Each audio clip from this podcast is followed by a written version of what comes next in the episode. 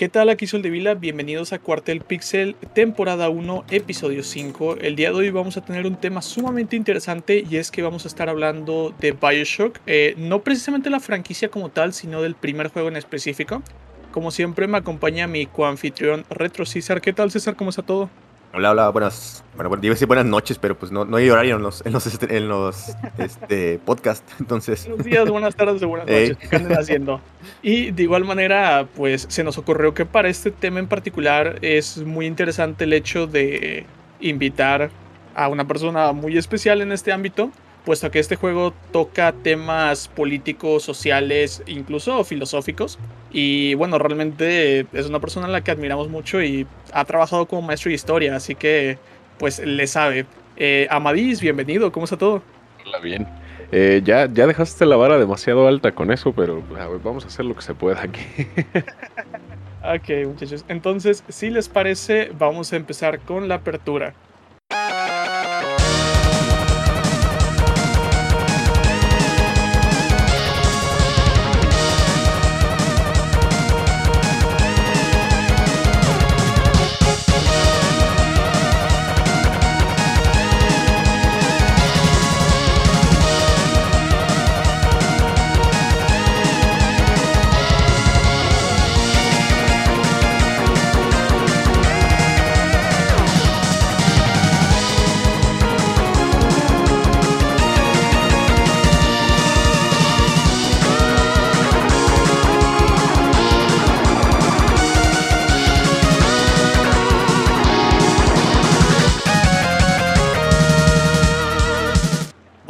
Para empezar, Bioshock es un juego de disparos en primera persona desarrollado por 2K Boston, posteriormente conocidos como Rational Games, y 2K Australia, y publicado obviamente por 2K Games para PC y Xbox 360 en 2007, posteriormente teniendo lanzamientos para PlayStation 3 en 2008 y Mac OS X en 2009. Una versión móvil fue desarrollada por IG Phone, la cual contiene las primeras zonas del juego. ¿Ustedes habían escuchado de esta versión móvil o la habían visto en algún momento? No, primera vez, ¿eh? Primera vez que yo también no, no conocí esa versión. Sí, de hecho, las versiones móviles son interesantes porque tiene dos. Tiene una en 2D y tiene otra en 3D. La versión 2D está basada en Java, que era para los celulares tipo Nokia de los 2000, de finales de los 2000. Y e, era interesante porque básicamente era el juego en sí, pero llegaba hasta el tercer o cuarto nivel, hasta la zona de los contrabandistas. Pero sí, o sea, básicamente seguía la línea de juego hasta ese punto. Y incluso aunque era un juego en 2D tipo, el tipo de vista no sé cómo explicarlo, top view como The Lane of Zelda, Ajá. pero de disparos y lanzaba los plasmios y todo eso, pero honestamente para ser un juego 2D de teléfono estaba interesante. Tenía la barra de... Lo ando buscando. Sí, de hecho e, es parte de mis sueños guajiros porque yo llevo años intentando emularlo. Ajá. no está tan mal, ¿eh? Parece juego de Game Boy Color, de hecho. Es que sí, es como si eh, Bioshock hubiera salido en Game Boy Color, exactamente. como tal, el concepto del juego eh, fue desarrollado por Ken Levine, el líder creativo de Rational Games, e incorporó ideas de las distopías del siglo XX y de igual manera de pensadores utópicos como Ayn Rand, eh, George Orwell y Aldous Huxley, así como figuras históricas tales como John Rockefeller Jr. y Walt Disney. El juego es considerado un sucesor espiritual de System Shock, franquicia en la cual múltiples integrantes del equipo, incluyendo Levine, participaron. No sé si ustedes conocen o han llegado a jugar System Shock. Yo no lo jugué. Y ese juego le tengo ganas, este, pero no sé, no siento que no me va a gustar. Lo veo muy viejo. ¿En tu caso, Mandis? No, yo tampoco lo llegué a jugar, pero todo el mundo habla maravillas de ese juego. precisamente Por, por la ambientación y, cómo se desarrolló la, la, historia. Todo el mundo así lo tiene como en un altar. Y la verdad, yo también lo quisiera jugar, pero sí llega un punto en el que ya con el, el paso de los años le pesa a los videojuegos. Sí, demasiado. Yo tengo los dos System Shock. El segundo yo creo que les gustaría más porque el segundo es muy parecido a Half-Life en cuanto a jugabilidad, pero el primero sí envejeció terriblemente mal con decirles que el Doom original se siente más fluido. No, hombre. Sí, sí, porque el primero sí es demasiado lento, pero definitivamente la ambientación de System Shock es espectacular. O sea, cuando estás jugando Bioshock y escuchas todo ese sonido de ambiente que te pone los pelos de punta, System Shock es así, pero con cosas robóticas que te quieras matar y de igual manera con monstruos espaciales, o sea, todo eso. Pero la ambientación de System Shock para un juego de la época, nada, una, una belleza total, de verdad, es una joya de los videojuegos. Y recientemente van a lanzar un remake del primer System Shock. Y es lo que te iba a comentar, que he escuchado que iban a sacar un remake del, del System Shock, pero ¿se murió esa idea o si sigue en pie? No, sigue en pie, sigue en pie, el lanzamiento está próximo. Y ah, se ve espectacular, o sea, yo cuando vi ese remake, nada, una belleza total. Bueno, yo, creía que ya había muerto esa idea. Yo tiene mucho que no escucho del, remake. Tenía mucho en proceso, pero me parece que de hecho sale a finales de este año, principios del siguiente. Habrá que checarlo entonces. Sí. De hecho ya hay demo. En GOG pueden conseguir la demo. Nice. Como tal, Bioshock toma lugar en 1960. El jugador guía al protagonista Jack después de que su avión se estrellara en el océano cerca de la batisfera que lo lleva a la ciudad submarina Rapture, construida por el magnate de negocios Andrew Ryan. Apréndanse ese nombre porque lo vamos a repetir en múltiples ocasiones. Sí. Se pretendía que la ciudad fuera una utopía aislada, pero el descubrimiento del Adam, otra cosa importante que vamos a tocar en la historia, eh, el cual es un material genético que puede ser utilizado para otorgar poderes sobrehumanos, inició el turbulento declive de la ciudad. Jack intenta encontrar un método para escapar, peleando contra hordas de enemigos adictos al Adam, estos conocidos como Splicers, y obviamente con los icónicos inmortales Big Daddies, que básicamente el Big Daddy es la carátula de este juego. Cuando te venden Bioshock, te venden a los Big Daddies. Y de hecho. Sí, y obviamente pues en este camino, conociendo en el proceso el pasado de Rapture, cómo fue toda esta decadencia, el jugador puede derrotar enemigos de diferentes formas, utilizando armas, plásmidos que son mejoras genéticas, o incluso utilizando la propia defensa de Rapture, porque contamos con una mecánica bastante interesante que consta en hackear diferentes máquinas. Sí, de hecho, a mí lo que me alejó un poquito cuando escuché de este juego era esto de las... Yo, pensaba que era como magia lo que hacían antes de jugarlo. Lo, que veía por las imágenes dije, no, este vato es mago, ¿no? Algo así. Y me alejaba un poco, decía, no, este gameplay no me va a gustar. Pero pero sí, qué, qué chulada de juego, ¿eh? Es que, o sea, definió de una manera muy diferente a los juegos de disparos, porque tiene una jugabilidad muy particular, en verdad. Y de hecho, tú, Amadis, ¿cómo conociste el juego, eh? El, el Bioshock. Fíjate que a mí, a mí llegó tarde. Yo Bioshock tiene poquito que los jugué. O sea, jugué el 1 y el 2. El 2 no lo terminé, pero eh, el 1 todo el mundo me hablaba maravillas de él y dije, bueno, pues lo tengo que jugar. Y ya cuando lo jugué, pero pues lo digo, o sea, yo ya estaba la Play 4 cuando yo jugué Bioshock y ya había cosas que ya no me gustaron tanto porque ya no las sentía como tan fluidas. Pero no le quito el mérito de que sí te hace ser más estratégico en las batallas. E incluso el uso de los plásmidos y de las, las habilidades estas que desarrollas, de que los puedes electrocutar o los puedes quemar o, o que incluso sirven para hackear. La verdad es que estuvo bastante interesante cómo fueron implementando todo esto y cómo hicieron que, el juego girara en torno precisamente a, estas nuevas habilidades e incluso al, cuerpo a cuerpo, porque el cuerpo a cuerpo también tiene su chiste en el juego. Sí, de hecho, Atlas te dice el one-two combo, el, combo ese de plásmido ah. y golpe, plásmido golpe, que es muy útil, ¿eh? Sí, está, está muy bien hecho el juego, o sea, tiene mecánicas bastante interesantes, pero lo dicho, o sea, como yo entré ya tarde al juego, cuando yo lo jugué fue así como de, mm, pues sí está chido, pero como que ya le pesan ciertas cosas. Pero me imagino que para los que lo empezaron así a jugar, pues sí fue así un boom completamente. Obviamente, o sea, en su momento tuvo cierta innovación, pero hay aspectos eh, que después de que juegas títulos más actuales, eh, sí se sienten. Por el ejemplo, en el caso del uso de plásmidos, pues obviamente a mi parecer una gran mejora que hicieron a partir de la secuela es que aquí tú tienes que eh, presionar clic derecho o en este caso creo que LT en consola para cambiar a la mano del plásmido y después atacar con el plásmido. En el caso de la secuela eh, Infinite, que es el tercero, pues obviamente ya tú solo presionas el clic derecho o LT y ya automáticamente lanza el plásmido sin tener que cambiar la mano, que es mucho más fluido el combate en ese aspecto. Pero, o sea, realmente, eh, obviamente son los orígenes de la franquicia y todavía estaban experimentando con las mecánicas. Siento que experimentaron más con las mecánicas que con la jugabilidad como tal. Que parece un poco absurdo, pero de una u otra forma tiene sentido, porque son cosas relacionadas, pero a la vez separadas ligeramente.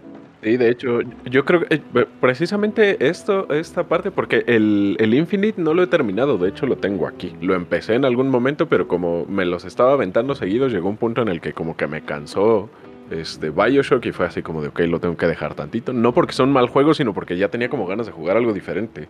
Pero sí, ya, o sea, ya la jugabilidad del 1 a lo que es el Infinite, sí, ya cambia un montón. De hecho, el Infinite se siente muchísimo más fluido y los encuentros son muchísimo más dinámicos precisamente por eso. Creo que ahí fue un acierto el, pulir esas mecánicas que, que presentaron en Bioshock. Sí, realmente se implementó cierta mejora en cuanto a la jugabilidad, pero eso también afectó en cierta manera al género, porque obviamente el primer Bioshock es más de supervivencia, horror, incluso terror en cierta forma, y Infinite es totalmente acción, pero pues obviamente tiene cosas favorables y tiene cosas negativas a mi parecer, pero no quita el hecho que a, mi parecer los tres son juegazos. El 2 por lo general es el considerado menos pulido, yo siempre he dicho que, es la maldición del 2. Aplica en Bioshock y aplica en Dark Souls. Pero aún así son juegos excelentes. O sea, la franquicia es muy, muy buena. Muchachos, ¿les parece si pasamos al análisis del juego? Muy bien. Bueno, una vez habiendo presentado la introducción al juego, vamos a introducir de igual manera a ciertos personajes importantes. Estos personajes probablemente los estemos mencionando repetidamente en nuestras anécdotas conforme a la historia y al progreso de la misma. Así que es importante tener un contexto para entenderlo y no simplemente mencionar nombres sacados del manga. Para empezar tenemos a Andrew Ryan, que básicamente lo conocemos de manera indirecta desde que llegamos a Raptor, puesto que él es el magnate fundador de esta civilización submarina. De igual manera tenemos a Atlas, que básicamente mientras Ryan es como que el lado capitalista de derechas, Atlas es como que este personaje de izquierdas que el pueblo admira. Eh, realmente ah, desde este punto nosotros ya observamos una polaridad política con respecto al juego. También está la doctora Bridget Tenenbaum, que básicamente fue la encargada de las Little Sisters, que también son un concepto muy importante del juego.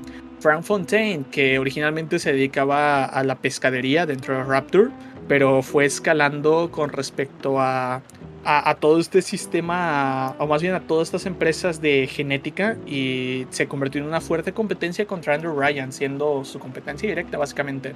Tenemos obviamente a Jack, que es nuestro protagonista, al doctor J.S. Steinman, que básicamente era un cirujano que se encargaba de hacer las mejoras de las personas, posteriormente splicers, a través del Adam, a Julie Lamford, que básicamente fue la encargada de toda la vegetación dentro de Rapture. Básicamente ella pues provee el oxígeno que se respira.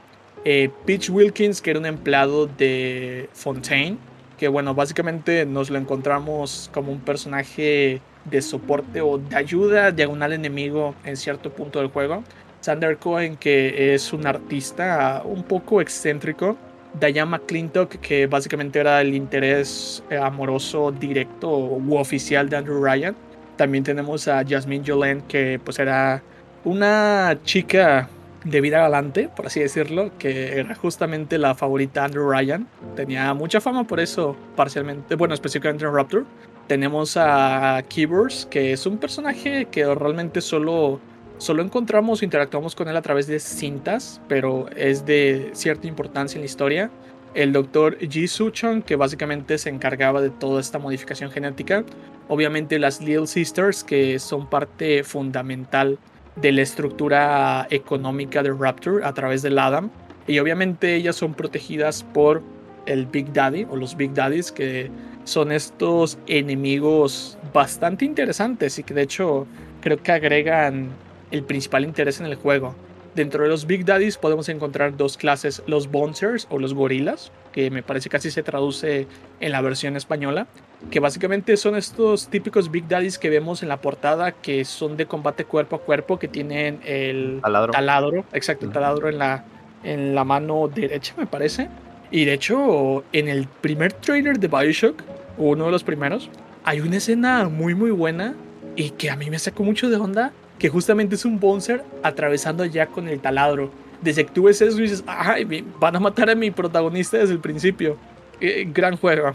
Y de igual manera tenemos a las Roses que son Big Daddies de igual manera, pero esas Big Daddies están especificadas, o más bien especializadas es el término correcto, en combate a distancia, que tiene una Rivet Gun, una pistola de clavos, creo que sería una traducción bastante aceptable. Eh, como tal, el juego se divide en diferentes capítulos o niveles, si se quieren considerar así, Empezando por un capítulo que de hecho en la pantalla del juego únicamente se nombra Bioshock, pero en los archivos aparece como Lighthouse o El Faro. Y básicamente en este primer capítulo lo que ocurre es que Jack, nuestro protagonista, está en un avión y está hablando solo. Dice, papá y mamá siempre dijeron que estaba hecho para algo grande. Y sabes qué, yo creo que es así. Y justamente en ese momento se cae el avión y empieza el juego. Nos encontramos frente a un faro en el cual entramos y encontramos una batisfera que nos lleva camino hacia Raptor. En el proceso nosotros conocemos a Andrew Ryan a través de un mensaje pregrabado donde dice el por qué creó Raptor, que básicamente él estaba en contra del comunismo, de la iglesia. Eh, o sea, él, para él lo principal, la raíz de todo o la base de todo es la industria y el capitalismo y cada quien tiene derecho a lo que produce. Y bueno, esta idea lo llevó a querer separarse de las demás sociedades del mundo. Cuando vas bajando por la batisfera, qué impresionante gráficos, ¿no? Para su momento. Yo recuerdo que, yo recuerdo que, yo, yo lo jugué también ya tarde el juego, y, y sí, cuando, cuando te asomas por la ventana, tú vas viajando ahí por, por unos como edificios submarinos. Qué chulada de gráficos. A mí sí me impresionó muchísimo. Es espectacular, o sea, enorme. Y los, la fauna, la flora, la fauna, todo eso que ves, que de hecho en Remaster, una de las características es que agregaron más fauna, hay más pescados, o sea, hay más peces que están en el agua, pero hay, hay, más, hay más fauna en general. Y son pequeños detallitos que le agregan como que importancia, pero, o sea, visualmente el juego siempre ha sido deslumbrante. Eh, obviamente para los límites de la época, pero aún así... en su momento, yo volteé a ver mi, mi, 360, me acuerdo, lo volteé a ver y dije, ¿tú, tú eres lo que está mostrando eso de verdad? una chulada, una chulada. corriendo esto. Sí, a mí me sorprendió mucho. Sí, supongo.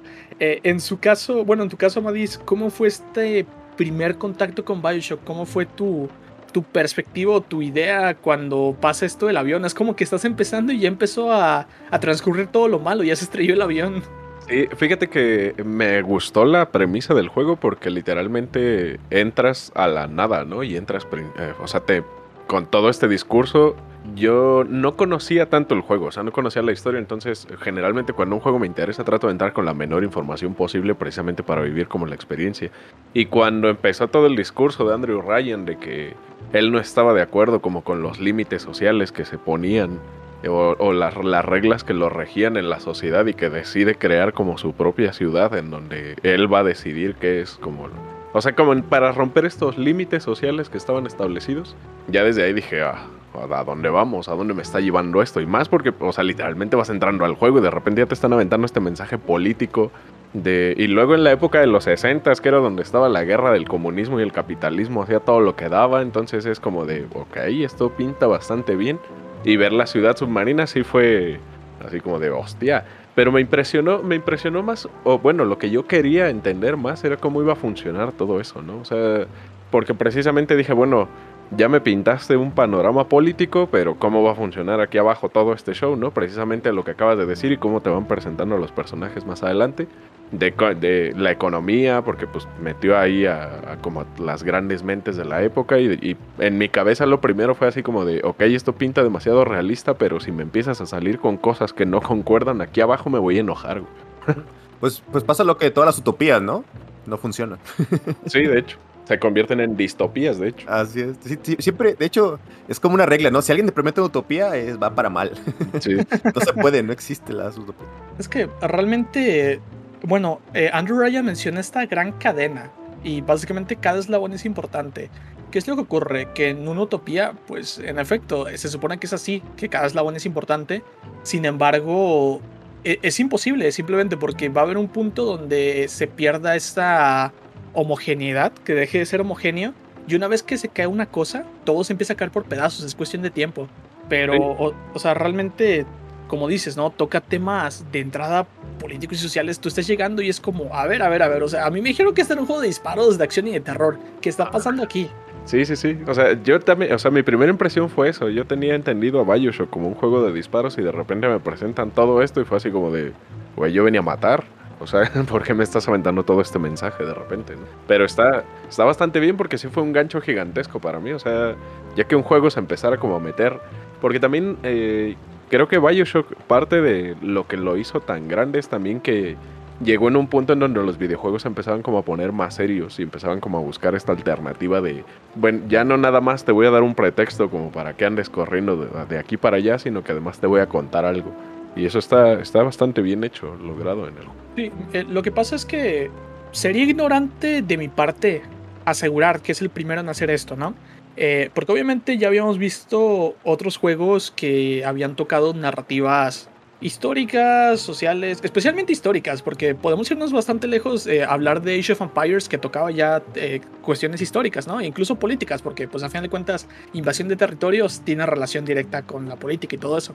Pero como tal, con esta profundidad, alguien que te lo desglosa de esta manera, creo que sí es de los pioneros, ¿no? O sea, sobre todo porque es un juego de disparos, que a mi parecer Bioshock es interesante porque tienen dos formas de jugarlo. O sea, si a ti te interesan los juegos con buena narrativa, Bioshock es para ti. ¿Por qué?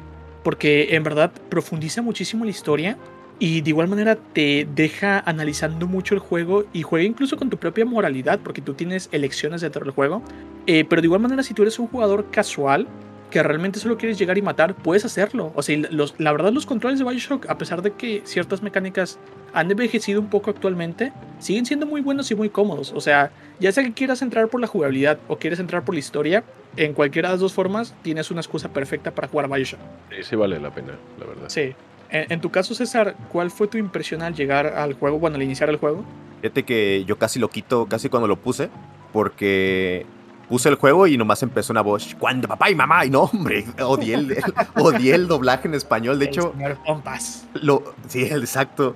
Odié ese, doblaje, estaba muy mal hecho. a la fecha, hasta hace poquito lo pude jugar en inglés y no, hombre, qué chulada, eh. Más inmersivo. Sí, casi lo quito por el doblaje. Ya ves que te caes de la... Te tiran el avión y todos los efectos del agua, yo recuerdo que estaba muy obsesionado con eso. Cuando se va haciendo como la, ruedita así de, de gasolina que se va incendiando y le da al motor del avión y explota. Ahí dije, pues, estaba, impresionadísimo, ¿no? Por los gráficos. Y desde que te metes a la. al. Es un este. ¿Cómo se llama? El faro. Al faro, perdón. Luego, luego sientes un ambiente, ¿no? Como que el juego te abraza y, sientes que te estás metiendo a, a, una cosa especial. O sea, el juego tiene una inmersión increíble, pues. O sea, si te das con audífonos de noche, con, con poquito frío, no, hombre, esa cosa es, es, es delicioso jugar Bioshock así con la estatuota de Andrew Ryan, ¿no? Que te saluda casi casi cuando vas llegando, te va a estar regañando así viéndote desde arriba. Sí, y con ya la típica frase, a man chooses, a stay obvious. El, hombre dije, el esclavo obedece. Eh, sí, es que básicamente, como mencioné hace rato, esto viene siendo un vestigio de System Shock, pero definitivamente, o sea, el ambiente de Bioshock no se niega que está perfectamente logrado. Bueno, una vez como tal que pasas por la batisfera, llegamos al capítulo conocido como Bienvenido a Rapture en donde apenas vamos saliendo de la batisfera, eh, nos encontramos, o más bien continuamos escuchando a Atlas conversando con otro personaje desconocido. Y bueno, básicamente ellos lo que van a hacer o lo que tienen interés es en explorar esa zona de la batisfera para ver quién llegó y por qué llegó, porque se supone que, bueno, después nos enteramos que realmente no todos pueden utilizar la batisfera. Y en sí, eh, lo que pasa aquí es que este personaje desconocido muere, es asesinado por un, por un Spider Splicer. Y esta destruye o daña de alguna manera la batisfera y después se va. Y básicamente aquí es donde oficialmente empieza la jugabilidad con respecto a exploración. Porque agarramos la radio y Atlas empieza a hablar con nosotros y a guiarnos. Y una vez que salimos, pues obviamente aparece de nuevo el Spider Splicer y de igual manera, pues nos intenta atacar, pero Atlas nos ayuda enviando a robots de seguridad que le disparan y se va huyendo. En esta zona nosotros conseguimos nuestra primera arma, que es una llave inglesa, con la cual en el tutorial pues podemos primero romper un bloque, nos enseñan a agacharnos también y de igual manera pues empezamos nuestros combates cuerpo a cuerpo eh, golpeando a los primeros enemigos, a los primeros splicers. Y después de esto eh, encontramos una habitación donde hay una Gallery's Garden, el jardín de las recolectoras, que básicamente son estas máquinas que venden plásmidos. Y ahora sí que nos damos nuestro, nuestro primer toque, nuestra primera dosis. Bueno, literalmente toque, porque conseguimos electro rayo, electrovolt. Y es como entramos en, contacto con este sistema de los plásmidos y básicamente es un tutorial al respecto, ¿no? Pero lo curioso es que cuando tú te das esta primera dosis, quedas inconsciente y observas que los splicers te quieren matar por el dama que traes, pero obviamente ellos se asustan por algo y entonces es cuando una Little Sister se acerca con un Big Daddy. Y, o sea, el diálogo de esa parte a mí me sorprendió porque básicamente, pues obviamente la Little Sister te iba a drenar el Adam, pero no estabas muerta aún. Y se acerca, eh, mira, señor Burbujas, o bueno, Mr. Pompas, como le dicen en, España. En España. el señor Pompas. Eh, eh, mira, señor Burbujas, es un ángel. Oh, espera, este ángel respira. No se preocupe, será un ángel pronto. Y es como que la introducción no te da buena pinta. De hecho, parece, parece juego de terror al principio. Eh, yo cuando, cuando empecé dije, ¿esto es de terror? Pensé que era de acción. Pero sí, tiene todo el ambiente de un juego de terror. Está oscuro, eh, música muy leve, o sea, nada, nada así, no es muy, muy ambiental. Y te dan, o sea, se siente que es un survival. Porque el juego eh, no es así turbo survival, pero sí tiene, sí tienes que cuidar las balas y. Bioshock es muy rompible. al principio, la verdad, sí se siente esa vibra de supervivencia, porque cuando tú empiezas tienes cuatro o seis balas. Y tú tienes que cuidarlas, porque la verdad supongo que hay más splicers que balas. Aunque obviamente, como igual es el tutorial, pues puedes pelear cuerpo a cuerpo. Pero er, er, realmente, ¿en qué aspecto es muy rompible? A mí que me gusta de Bioshock, yo en diferentes ocasiones he mencionado que yo no, no soy afecto a los juegos de disparos. Después de Bioshock me percaté de algo. No es que no me gusten los juegos de disparos, no me gustan los juegos de disparos de acción Bioshock, lo que me encanta es que es un juego de disparos, pero es un juego de disparos lento, tranquilo, eh, que se basa en el sigilo, en la supervivencia. Y algo que aprendí con Bioshock es que realmente a veces no importa que te den, con tal de que tú le des un disparo a la cabeza. O sea, es mejor recibir una bala, pero dar un disparo a la cabeza y ahorrarte una bala, que a que no te den, pero gastarte todo tu, tu cartucho. Y en ese aspecto es lo que digo, que yo siento que el juego es muy rompible, porque básicamente en la mayor parte del juego a excepción de cuando se empieza a ser más fuerte los enemigos, puedes matarlos de una bala en la cabeza. Y si tú te posicionas adecuadamente, eh, básicamente puedes caminar, disparar, o sea, bala en la cabeza, caminar, bala en la cabeza, y prácticamente nunca te van a tocar. Uno de los principales problemas que yo tuve en este juego es que siempre me sobraban botiquines. O sea, quería agarrar y ya no podía porque ya estaba lleno. Terminas tirando todo. A mí, a mí me pasaba lo mismo, pero porque yo lo, yo lo jugué como juego de sigilo. Porque ya ves que también te puedes agachar y te puedes esconder, ¿no? Y no te ven. Entonces yo me iba atrás de ellos, les bajaba un buen con el, con el arma cuerpo a cuerpo. Ya es que cuando das por atrás te dan un bonus, ¿no? De, de golpe. Entonces, este, así le daba, ya después con la pistola ya. Me sobraron un montón de balas. Sí, las balas sobran, o sea, te las dejas por doquier. Pero bueno, básicamente después de avanzar, de conseguir un arma, de que Atlas te explique que realmente está desesperado porque su esposa e hija, e hijo, perdón, Patrick, Patrick y Moira, se encuentran en un submarino en la zona de los contrabandistas y quieren escapar y que si te reúnes con él te va a ayudar a salir. Y también dice que probablemente te sientas como el hombre más desafortunado del mundo, pero pues eres una esperanza para Atlas, porque significa que hay una esperanza de salvar a su familia. Y conforme avanzas, resulta que quieres entrar al pabellón médico, pero este se cierra porque Andrew Ryan se percata de tu presencia. Y tienes que derrotar una horda y posteriormente irte hacia la siguiente zona perdón, originalmente la idea era irte a Neptune's Bounty, pero terminas yéndote al pabellón médico, que es como que la forma de rodear. Eh, bueno, en tu caso, Amadis, ¿cómo fue tu experiencia con este primer capítulo oficialmente de Bioshock? de que es muy. No quise decir nada precisamente porque fue muy parecido a lo que mencionaron. O también cuando el diseño de personajes, la ambientación, eh, el, incluso el cómo se juega y cómo te presentan como este, así de, aquí tienes que sobrevivir, o sea, no, tú no vienes a matar, ¿no? Tú vienes como a tratar de sobrevivir y de llegar al objetivo al que tienes que, que llegar. Y me agradó también bastante porque tampoco lo esperaba, o sea, fue como sorpresa tras sorpresa con el juego.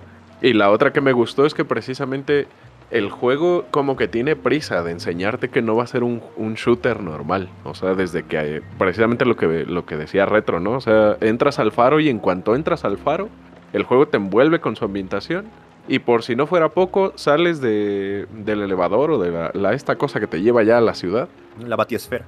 Ajá, y lo primero que ves es así, enemigos deformes, enemigos este carroñando cadáveres, y o sea, y es como de, todo esto es decadencia, o sea, aquí, aquí no vas a ver nada bonito, ¿no? Y prepárate como para lo que viene. Y la verdad es que estuvo bastante interesante, aunque digo, pionero también en esto, ¿no? Pero sí pecaba un poco de presentarte así como de le vas a sufrir, Pero sí, efectivamente, conforme ibas avanzando era así como de, pues no estoy sufriendo nada, o sea, me está gustando, pero no estoy así como que ni contando mis balas, ni, ni preocupándome por curaciones, porque como que nada más te presenta como esto de supervivencia, pero en realidad pues, el juego como que no, no tira tanto por ahí, ¿no? Sí tiene mecánicas de supervivencia, pero no... Como que no es su plan eh, complicarte el juego, sí, no es supervivencia, sino como meterte en otro ambiente. Está bien logrado, pero sí me agradó también. O sea, creo que, creo que está bien logrado. Todo. O sea, toda la introducción del juego a mí me lo vendió desde. O sea, lo, lo, empecé a jugar y como a la hora dije, ok, esto lo tengo que seguir jugando.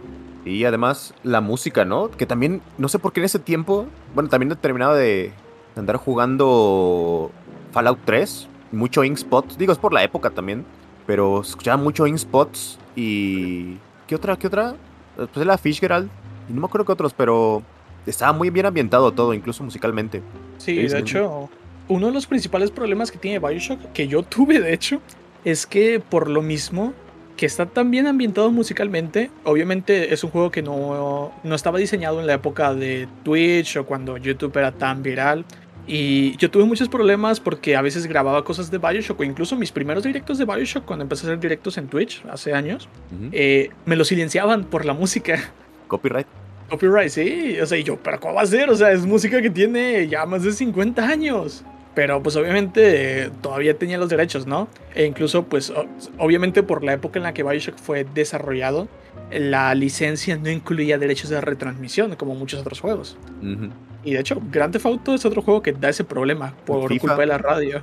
FIFA también. FIFA también, he escuchado varios que luego, luego. Y Fortnite también, varios. Tiene copyright. Se avientan a pagar. Pero sí, o sea, pero definitivamente, o sea, la ambientación, tanto en el aspecto sonoro, que pues es esos ruidos de ambiente, como también sonoro, pero más específico la banda sonora, la música, todo logra adentrarte mucho a la época realmente en la que pues Bioshock está inspirado o basado más bien. los baños, ¿verdad? Yo no sé por qué les gustaban tanto los baños en Bioshock. Ponen un montón por todos lados. Sí, había un resto de baños. Y están bien, o sea, sí, sí, sí, o sea, siento un baño de ese tiempo, yo creo, pues, se ven como baños viejos. Sí, sí, totalmente. Y ahora que mencionaste Fallout, qué bueno, porque justamente yo quería mencionarlo. Cuando tú consigues tus plásmidos, te dan una introducción de cómo se utilizan, te dan una información básica. Y eso, pues obviamente, eh, es animado. Eh, supongo que en ese aspecto es lo que se refiere a que Levine tomó inspiración de Walt Disney pero a mí eso siempre me recuerda muchísimo a Fallout. ¿Cómo se llama este? Pip-Boy. El que te ah, el Pip-Boy, que, sí. en el brazo. Sí, sí, sí, siempre me viene a la idea él cuando veo todas esas animaciones de Bioshock. Sí. Es que hasta los dibujos están hechos con un estilo muy particular que yo también los había visto nada más en...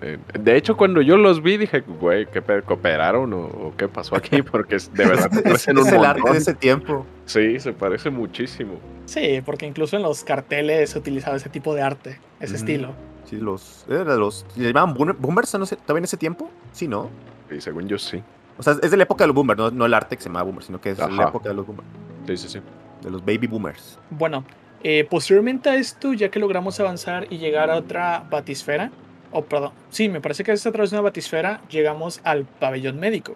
Y donde Atlas nos introduce de primera instancia al Dr. Steinman. ¿Por qué? Porque nosotros se supone que vamos a abrir la batisfera hacia Neptune's Bounty. Sin embargo, lo que ocurre es que pues al intentar entrar se detecta que no somos alguien importante y se cierra todo, entra en un estado de alarma. Nosotros al intentar quitar el seguro, pues obviamente también libera la, la puerta o las, la seguridad de una zona posterior, lo cual hace que empiece a salir todos. Y me encanta porque dice, eh, lo que te menciona Atlas es, eh, felicidades, liberaste a la jaula de los simios, o sea, de los monos, porque salen como monos. Hasta parecía el pabellón psiquiátrico. Salen ahí todos alterados, disparando. Hay uno que incluso me parece que dispara con metralleta, pero no, no recuerdo exactamente. Pero sí, o sea, ahí es cuando notas de que, ok, em, empezó la acción en el juego y ya es cuando empiezas con las hordas, con ese sistema de hordas. Y luego el diálogo de los tipos es siempre puras incoherencias, ¿no? Están muy, muy ensimismados en, en, sus cosas, pues. No tienes ni idea de lo que están diciendo muchas veces. A veces la agresión ni siquiera te reconocen, piensan que eres otra persona y todo. Sí, exactamente. Y, o sea, es que hay diálogos de todos, incluso hay diálogos entre ellos. Sí. Eh, o sea, y es magnífico. Incluso hay unos que dan cánticos religiosos. Es que todo eso estás andando y a veces no ves a alguien, pero solo escuchas que está hablando o está cantando y sabes que está ahí, pero no lo ves. Y eso es espectacular, eh, en verdad. Como la doña, ¿no? Que le está hablando a su bebé. Ah, sí. Está bueno, que, eh, que se ve una sombra, de hecho, del principio. Ajá, una sombra, le está hablando a su bebé y no, no, hay bebé, nada más hay una pistola. Sí, y dice que le gustaría volverlo a cargar como antes, ya sujetarlo contra su pecho y todo. Y cuando entras, bueno, cuando te acercas, realmente solo ves que le está hablando a la pistola en la cuna. Sí, una, una chulada todo eso. Es que es, es, lo que te digo que te envuelve, o sea, es el ambiente ese que te... Es muy inmersivo, pues. Sí, totalmente. Bueno, básicamente aquí cuando avanzamos, pues es ahora sí que ya empieza la, la, exploración. Lo que tenemos que hacer aquí es si vamos a donde nos indica el camino, que bueno, básicamente como dije, este juego se presta mucho también para jugadores casuales, porque tú puedes configurar una flecha que te guía hacia el objetivo. Si tú, a ti no te interesa explorar, conocer la historia, tú puedes ir, hacer lo que tienes que hacer y continuar. Punto. El hecho es que si seguimos el camino recomendado, eh, primero vamos con eh, Steyman, o bueno, al ala, al ala de cirugía, y él nos lanza una bomba, lo cual hace reventar y colapsar una de, los, una de las puertas y hace que no puedas pasar.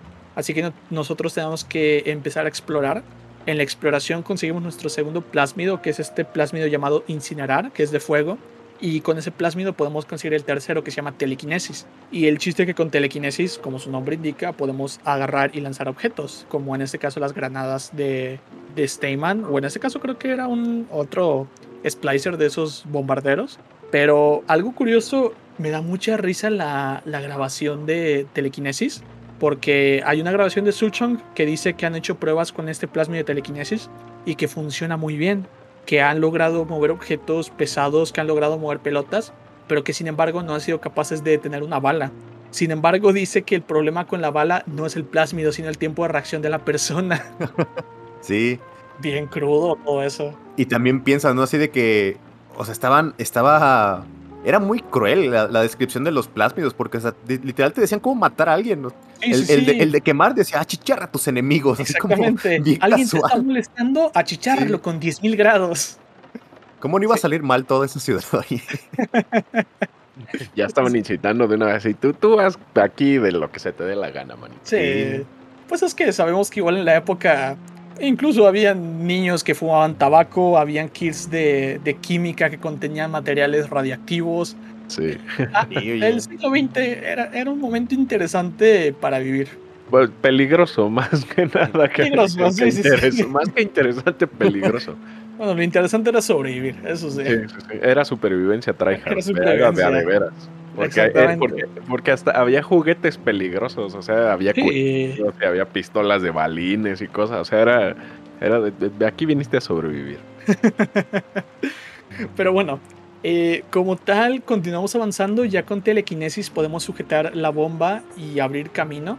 Y de esta manera nos enfrentamos al primer jefe, que es el Dr. Steinman, que básicamente, pues lo que hemos, habíamos podido escuchar por diferentes grabaciones suyas que nos habíamos encontrado, es que él poco a poco empezó a perder la cordura, porque él obviamente era un cirujano plástico que empezó, pues obviamente, como cualquier otro, haciendo levantamientos, eh, arreglando las narices, bichectomías, etc.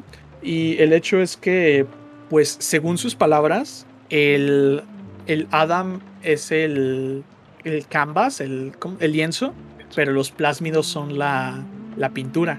Ajá, y o sea, usa esta analogía del arte y de que los plásmidos y el Adam y todo esto eh, suponían nuevas, nuevos retos para su carrera, porque ya no simplemente tenía que hacer cosas básicas, entre comillas, de cirugía plástica, sino que ya podía meterse a un nivel extra de modificación. Eh, cambiar tu complexión, cambiar tu cara, cambiar tu raza, tu sexo, lo que tú quisieras. Y el chiste que en este proceso, obviamente, él también eh, operándose a sí mismo, o sea, haciéndose cirugías y haciéndose modificaciones, además de en conjunto con el Adam, fue perdiendo la cordura. Y de repente llegas a, a ciertos puntos donde vas notando esa decadencia a través de esas grabaciones. Y un gran ejemplo es que llega un punto donde habla sobre Picasso, que él cuando se cansó de hacer retratos empezó a dibujar a la gente con figuras y dijo que desearía hacer con un bisturí lo que él hizo con un pincel. Y de igual manera hay una parte donde ya empieza a tener alucinaciones con su musa, que si no más recuerdo es la diosa Afrodita, que básicamente habla con él, ¿no? Bueno, a su manera, según él. Y hay, una parte, eh, hay una parte en la que dice que él tuvo un sueño magnífico, que Afrodita le estaba llamando, Stayman, Stayman, y que de repente cuando él voltea y qué pasó, lo corta en pequeños pedazos y dice que se siente maravillado. o sea, es un personaje sumamente retorcido y sumamente interesante para ser el primer jefe del juego. Sí, no, y los diálogos que te encuentras de varios de sus pacientes, hay, un, hay una paciente, me acuerdo, que quería, o sea, quería hacer el lienzo de, de, él. Sí, lo que pasa es que esta paciente, que la habíamos mencionado, Diana Clinton, tuvo un accidente, que era la, la novia de Ryan, y él se mostró muy interesado en reconstruirle la cara y ella se sentía muy halagada, pero realmente él lo que quería era utilizarla como conejillo de indias. sí, sí, sí. Sí, pues están, están, buenísimos todos los diálogos, porque te digo, ah, lo que está fregón es que no tienes que estar este, leyendo y funciona porque como es un juego de, de, acción, por así decirlo, o tienes que estar disparando, pues, no te saca en ningún momento de, de la inmersión así, te está, está escuchando la grabación y muchas veces estás viendo lo que está, estás en el cuarto donde pasó eso y es una chulada todo eso, te mete más todavía.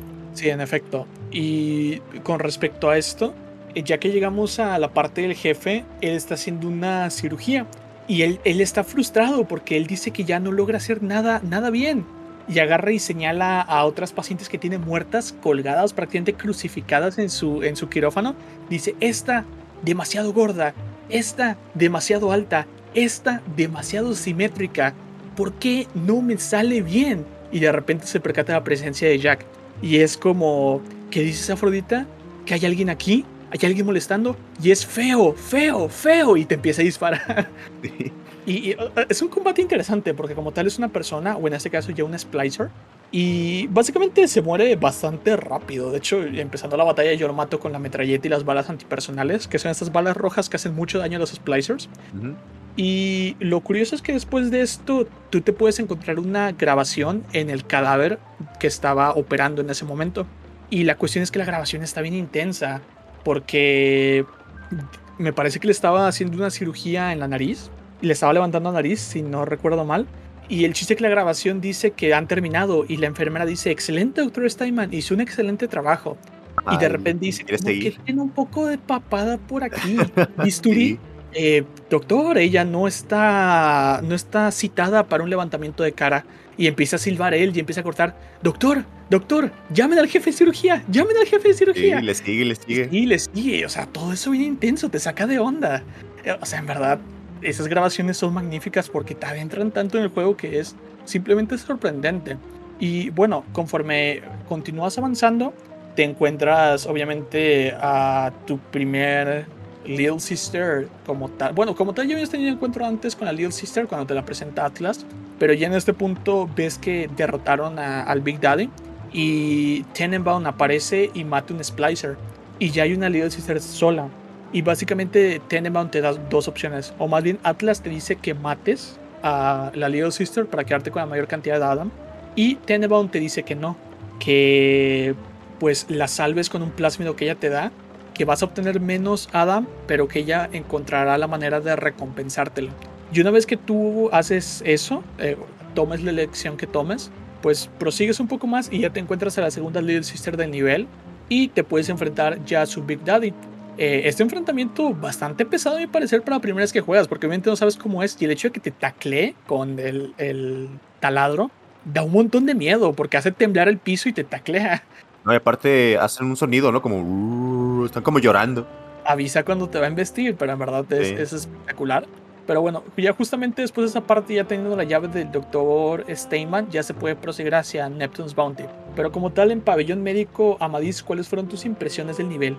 A mí me gustó un resto, precisamente. Eh, yo no recordaba todo lo de los diálogos, lo tienen más reciente ustedes, pero recuerdo mucho que cuando empecé a ver precisamente el monólogo que está teniendo este tipo es, o sea, el, mensaje que a mí me transmitió el juego es te voy a mostrar como los las consecuencias de cuando no le pones límite a la ciencia, por ejemplo, ¿no? O a la medicina en este caso, porque literalmente todo en la utopía te lo pintan así como de el mundo no progresa lo suficiente porque tenemos demasiados límites. Entonces lo que voy a hacer es romper esos límites, meterlos aquí en mi ciudad y, y, todo lo que hagamos aquí va a ser precisamente para mejorar. pero ves precisamente como el, tipo con el que te enfrentas ya no piensa en, como en, en, las mejoras o en el progreso, sino ya está pensando en satisfacer una necesidad propia, ¿no? O sea, su ego de decir yo puedo lograr todo esto y, ya, o sea, empieza como a abandonar su humanidad por, por el progreso, por decirlo de alguna manera. Entonces, es, ese monólogo que se avienta y las grabaciones, a mí sí fue así de, what the fuck, o sea, que me está, estás presentando, ¿no? Y sobre todo por, eh, las características que te presenta. O sea, el hecho, precisamente cómo te está describiendo, cómo corta o cómo les está haciendo las cosas y, todo el mundo le está diciendo así como de detente y él ya lo ve como sumamente normal, así de no, no hay problema, esto va así. Y está, está bien. El jefe sí como tal es como decepcionante porque sí cae demasiado rápido y te lo presentan así como el primer boss importante. Y precisamente después viene el Big Daddy y el Big Daddy sí te pone una paliza, o sea, para hacer tu primer encuentro y la primera vez, a mí me costó ganarle, de hecho, recuerdo que me mató como dos o tres veces y el boss lo pasé hacia la primera y fue como de, ok. Y aparte hay torretas y cosas que te sí, pueden arruinar ahí o ayudar. Está más, más complicado. Sí, dependiendo de, de cómo utilizar. Pero pues para hacer la primera vez a mí el Big Daddy se me hizo pesadísimo. Y está raro es que no sabes cómo enfrentarlo, es un tanque. Ajá. Está así muy complicado y de repente el, insisto, o sea, el que es el boss fue así como de un paseo por el parque y de repente me ponen al Big Daddy y el Big Daddy sí me puso mis apes. Oye, y qué fregón que la Little Sister corre, ¿no? Huye de ti y le dice, dispara, ayúdame. Ah, sí, sí, sí. está bien fregón. Me está, me está molestando y el otro se molesta, o sea, si te acercas mucho te gruñe y te empuja. Sí, no, es una chulada. Sí, no, o sea, la programación de este juego es magnífica. Esos pequeños detalles lo hacen muy especial. Fíjate que voy a decir algo con temor a que suene muy mal, pero a mí, para mí las Little Sisters las percibía como, ¿cómo decirlo? Como las mujeres del chulo. o sea, es que no, literalmente llegas y matas como al pues al proxeneta y te la llevas. al vicario. Ajá, por así decir. Para, ajá, para mí era como esa analogía y decía, güey, ¿por qué pusieron niñas? ¿Qué les pasa? Digo, ya después, conforme fue avanzando el juego, entendí un poco más todo este concepto, pero yo de primeras, así lo primero que percibí fue eso. O sea, fue así como de matas al proxeneta en turno y te llevas a la morra. Sí. Es que, pues básicamente sí explotaban a las niñas, pero obviamente en otro contexto. Que la función de las Little Sisters, el problema es que ellas tienen una relación simbiótica, que eso se, se, escucha después en una grabación, donde tienen una babosa que produce el Adam, la tienen en el intestino, bueno, en el estómago. Y el hecho es que ellas lo que hacen es reciclan el Adam, encuentran los cadáveres, drenan el Adam de su sangre, se lo toman y según Tenenbaum regurgitan el triple de lo que tragan. Y, o sea, esa es la jugada. Y el chiste es que los, los Big Daddies, perdón, las protegen. Pero sí, o sea, básicamente, obviamente en un contexto no sexual, pero sí están siendo explotados. Así que la analogía es bastante acertada. Sí, sí, sí, o sea, es que te digo, yo me los encontraba así, decía, o sea, y es que eh, es hasta mecánicamente funciona también del, mismo estilo, porque por zona te encuentras cierta cantidad de Little Sisters y cierta cantidad de Big Daddies, entonces pues sí, es que sí funciona algo así, pero eso, digo, suena muy rudo cuando lo dices, pero, pero sí era algo así, o sea... La primera impresión. Ajá. Correcto. En tu caso, César, ¿quieres agregar algo más? Eh, no, digo que estamos. Ok. Entonces pasamos a Neptune's Bounty, que básicamente eh, son estas pescaderías, que es donde empezó a, a trabajar Fontaine. Aquí fue que ya se empezó a extender en donde entrando, pues de igual manera encontramos una zona con torretas, encontramos a, una Rosie, que es la, bueno, e, es un poco absurdo decir la primera versión que encontramos a, la, primera vez que encontramos otra versión de Big Daddy, porque como tal solo nos habíamos enfrentado a una, pero conocemos una variante, ¿no? Anteriormente ya habíamos conocido a los Boneser, que son estos tanques, y ahora a los Rosies, que son estos ah, que atacan a distancia. Y el hecho es que desde que entramos, de hecho, podemos derrotarlo, ¿no? Eh, resulta muy útil en esa zona hackear las torretas en realidad. Y una vez que lo derrotas, pues ya sea la decisión que tomes, ya sea recolectar a las Little Sisters, que es matarlas pero más Adam, o bien salvarlas. El hecho que si tú salvas a las Little Sisters, esta sería la tercera. Y te introduce una nueva mecánica en el juego. Cada vez que tú eh, salvas a tres Little Sisters, eh, Tenenbaum te envía una recompensa. La recompensa incluye Adam, y plásmidos y en ocasiones balas y botiquines. Así que realmente, aunque uno piense que va a tener eh, mucho menos Adam por el hecho de salvarlas en vez de recolectarlas, de una u otra forma se termina balanceando. Termina siendo mejor, ¿no? No, me parece que de hecho aún así matándolas sí consigues más Adam en total, pero realmente salvándolas consigues el Adam suficiente, así que no es necesario matarlas. O sea, no, no te afecta en gran cantidad. No, no es tan importante. Y bueno, realmente el chiste es que tenemos que llegar desde Neptune's Bounty hacia la guarida de los contrabandistas. Y sin embargo, en este proceso intermedio está un personaje que se llama Peach Wilkins, que es un anciano, un viejito, que ya está bien desquiciado. Eh, que básicamente trabajaba para Fontaine y quería traicionarlo. Y el hecho que como Fontaine está muerto, pues ya él se, se adueñó de ese lugar y supuestamente trabaja con Atlas y se ofrece a ayudar a, a Jack, sin embargo dice que únicamente lo va a ayudar si le consigue fotos de los Spider Splicers. Así que nosotros tenemos que encontrar una cámara que te permite descifrar el ADN y las características de ciertos enemigos. Eh, como dato curioso, también puedes hacerlo de las torretas y de las cámaras y los robots de seguridad. Yo tardé varias partidas en darme cuenta y son beneficios buenos, ¿ah? O incluso sí, te dan muchas mejoras. Sí, en el caso de las torretas y los robots, cuando tú investigas cierta cantidad, te permite hackearlos automáticamente. Solo las hackear y ya se hackearon. Eh, en el caso de las cámaras lo hace más sencillo. En el caso de los Big Daddies, obviamente te hace más fuerte contra ellos. Y en el caso de las Little Sisters, te aumenta la salud y el, IF. Así que, pues es bastante utilizarle tomando fotos a todo. A mí, de hecho, esa mecánica de la cámara me gustó mucho, ¿eh? Yo estaba, yo estaba bien divertido escondiéndome y sacándoles fotos. De hecho, yo vi que tú los electrocutabas y les sacabas un montón de fotos. Así. Ah, y yo, y yo lo que hacía era, este, me iba escondido, les daba un, golpe y ya les empezaba a sacar fotos de frente. Pero sí, yo no, yo, no, yo no se electrocutaba. No se me había ocurrido, de hecho está más eficiente tu forma, más segura. Es más segura, pero te da menos puntaje. Lo que pasa es que te da más puntaje cuando están atacando y te da menos puntaje cuando están estáticos. sí, sí, sí. Sí, pero el, hecho de esto es que en realidad pues es eh, muy útil porque a la larga los enemigos se van haciendo más fuertes y esto beneficia bastante. El hecho es que, por ejemplo, algo bastante curioso y bizarro en el, eh, bueno, en el contexto anglosajón, en inglés, es que, por ejemplo, cuando tú le cuando tú estudias a los Spider Splicers, después de un tiempo te permite utilizar sus órganos como botiquines y te pone el, corazón. Sí. sí. sí, te cura. Y está bien, bien raro.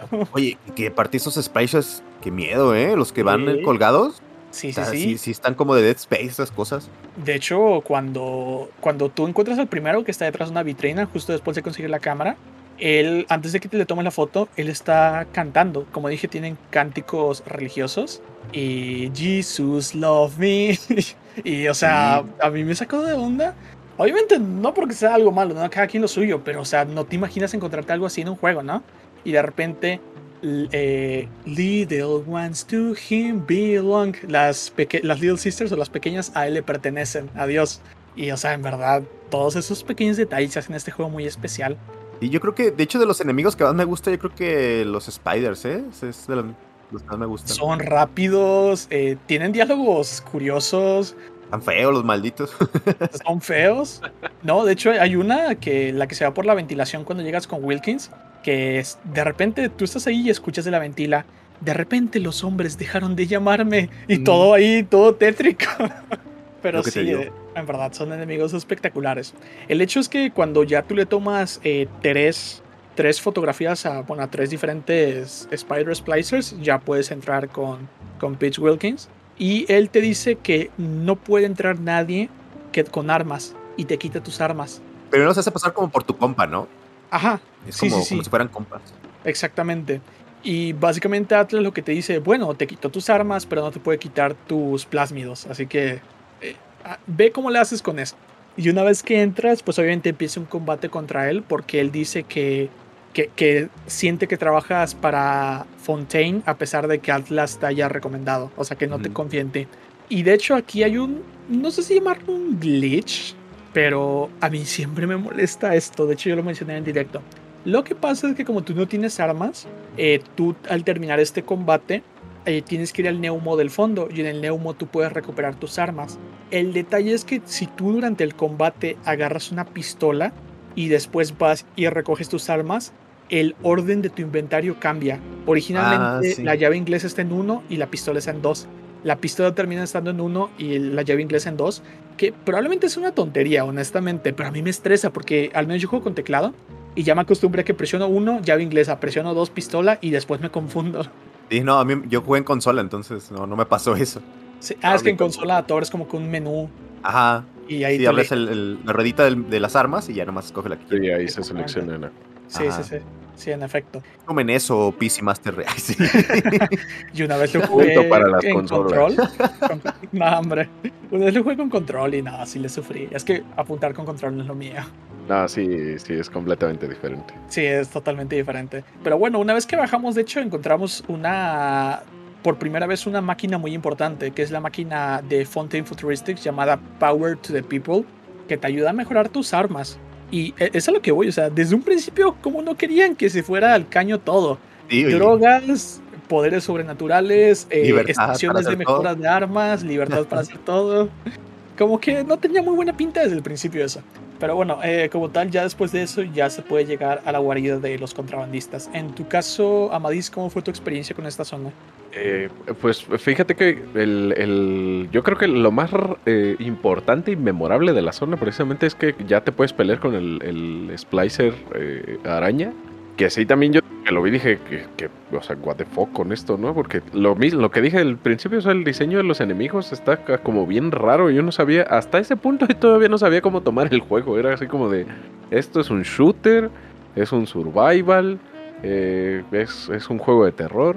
Pero está bien chido porque precisamente esto de los cánticos, o lo, que mencionaba, ¿no? El hecho de que vas avanzando y de repente empiezas a escuchar voces y aunque no sepas en dónde demonios están, tú ya sabes que hay enemigos y las pláticas que están teniendo. Está bien chido, o sea, ya en este punto ya el juego ya me había ganado en algunos aspectos, porque también tengo varias cosas en contra, pero esas las voy a guardar para... Son sobre todo de... Sí, es que son sobre todo de del la, como del ¿cómo, ¿cómo, decirlo el contexto que crearon para el juego. O sea hay, hay, muchas cosas que creo que el juego trata de explorar pero que a final de cuentas como que quedan ahí como que volando pero para este punto, el, el, Splicer Araña a mí también me pareció una maravilla. Y los, los diálogos seguían siendo así como de dude, de que me están hablando. Está, está muy chido todo, hasta este punto todavía. Que, que, de hecho el juego se adapta mucho, ¿no? O sea, realmente lo puedes jugar como tú quieras. O sea, te lo puedes pasar sin eso de las fotos. O sea, te lo piden para la misión, pero si tú no quieres sacar las fotos, no las, no las tienes que sacar. Sí, está. y lo que también me gusta también es el punto este de que puedes eh, jugar cuerpo a cuerpo, puedes hacer eh, estrategia junto con los plásmidos. sí, con, con las habilidades, ¿no? De, las máquinas. Está, está bien chido porque sí, sí tiene varias opciones de juego, o sea, no es necesario que vayas así disparando. Yo me acuerdo que la primera vez que lo pasé, yo casi no utilicé los plásmidos, yo casi todo me lo aventé así a balazo limpio. Por eso decía que en realidad al principio te lo venden así como de, y te va a costar porque pues tienes que ir campechaneando porque las balas.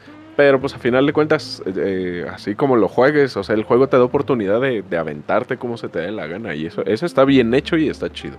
Sí, yo, siempre tengo una amiga mosquita, de esos de los que andan, los robots que traen metralleta. Sí, yo siempre traía dos. Me gusta traer uno, es que, no sé, lo sientes bien compas, ¿no? Yo, siempre que, los hackeo, que andan ahí, mis, los son, la onda, exactamente. no, y hacen un paro, totote.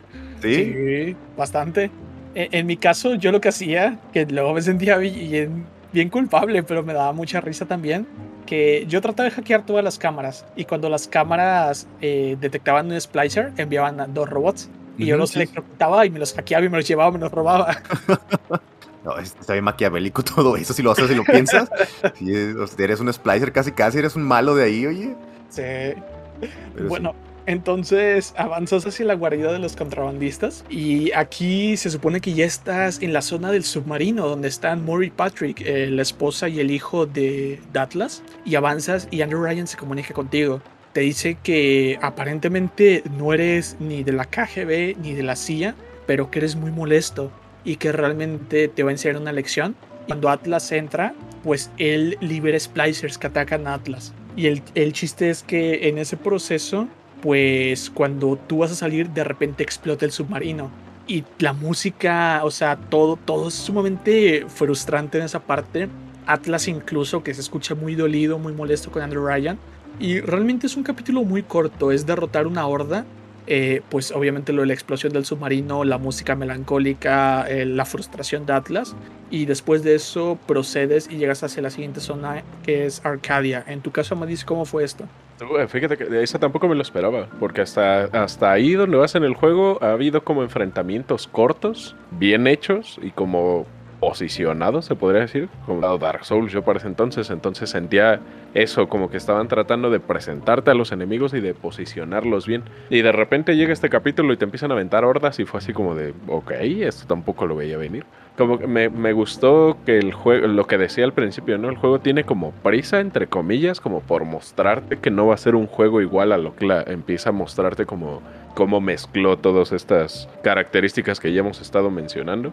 Y este capítulo, hasta este capítulo todavía, que y de hecho creo que fue el último, si mal no recuerdo, porque ya aquí ya te presentaron prácticamente a todos los enemigos contra los que vas a estar enfrentándote en el juego, ya, ya, ya pirateaste cosas, ya, ya pudiste sacar las fotos, entonces hasta este punto yo lo sentí como de, ok, esto es el fin, como de el tutorial, entre comillas, como de todo lo que va a ser el juego ahora sí ya puedes como seguirle, ¿no? Eh, sí, a grandes rasgos, eh, en efecto, podría considerarse al final el tutorial porque ya te mostraron a la mayoría de los enemigos. A tenernos invisibles todavía.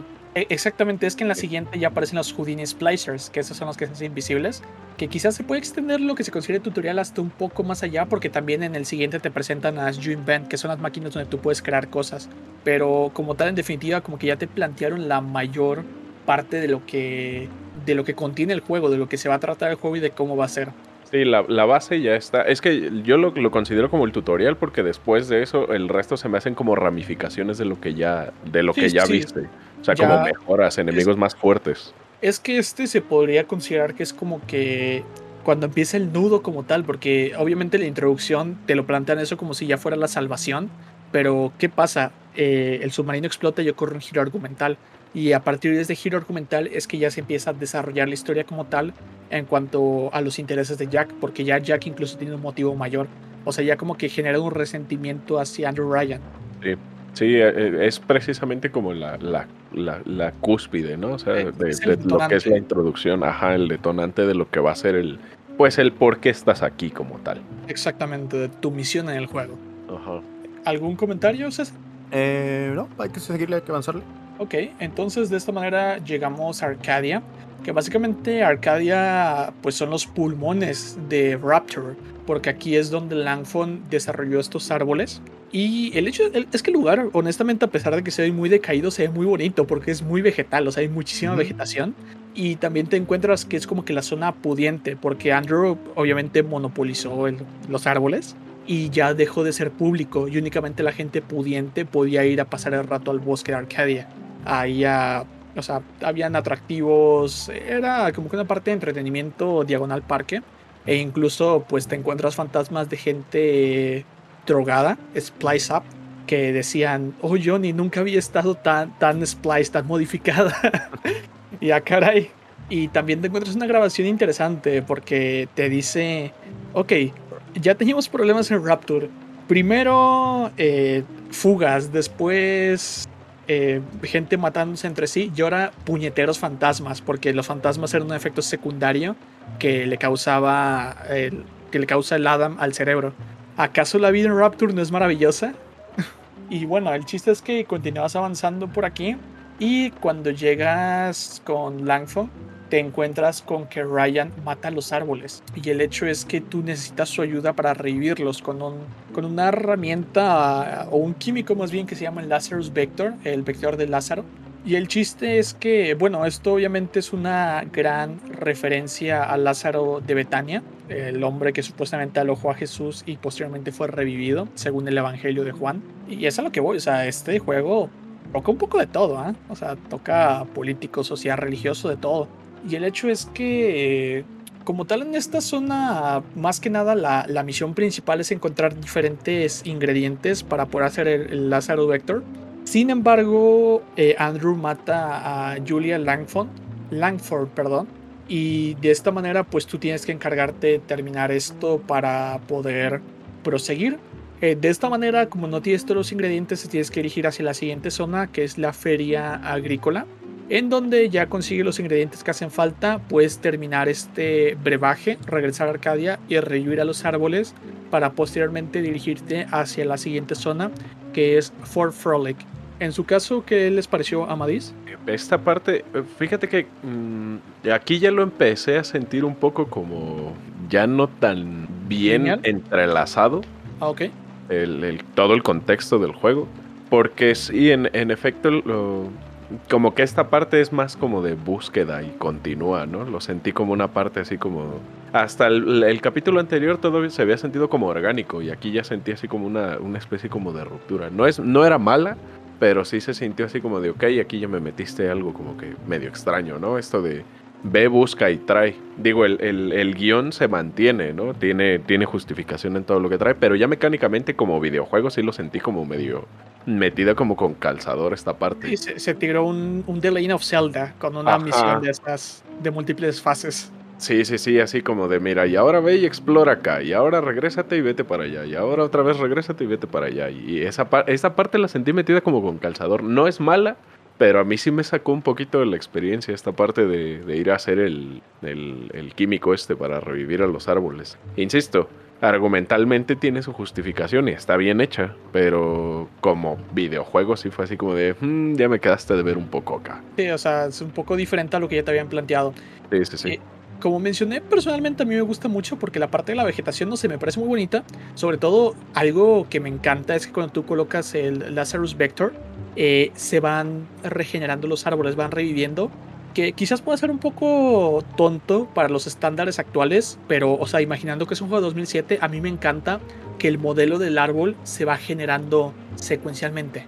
O sea, va avanzando cómo se va generando el modelo 3D con las ramas. Y yo dije, o sea, hacer eso en 2007 debió ser toda una proeza. A nivel gráfico, impresionante.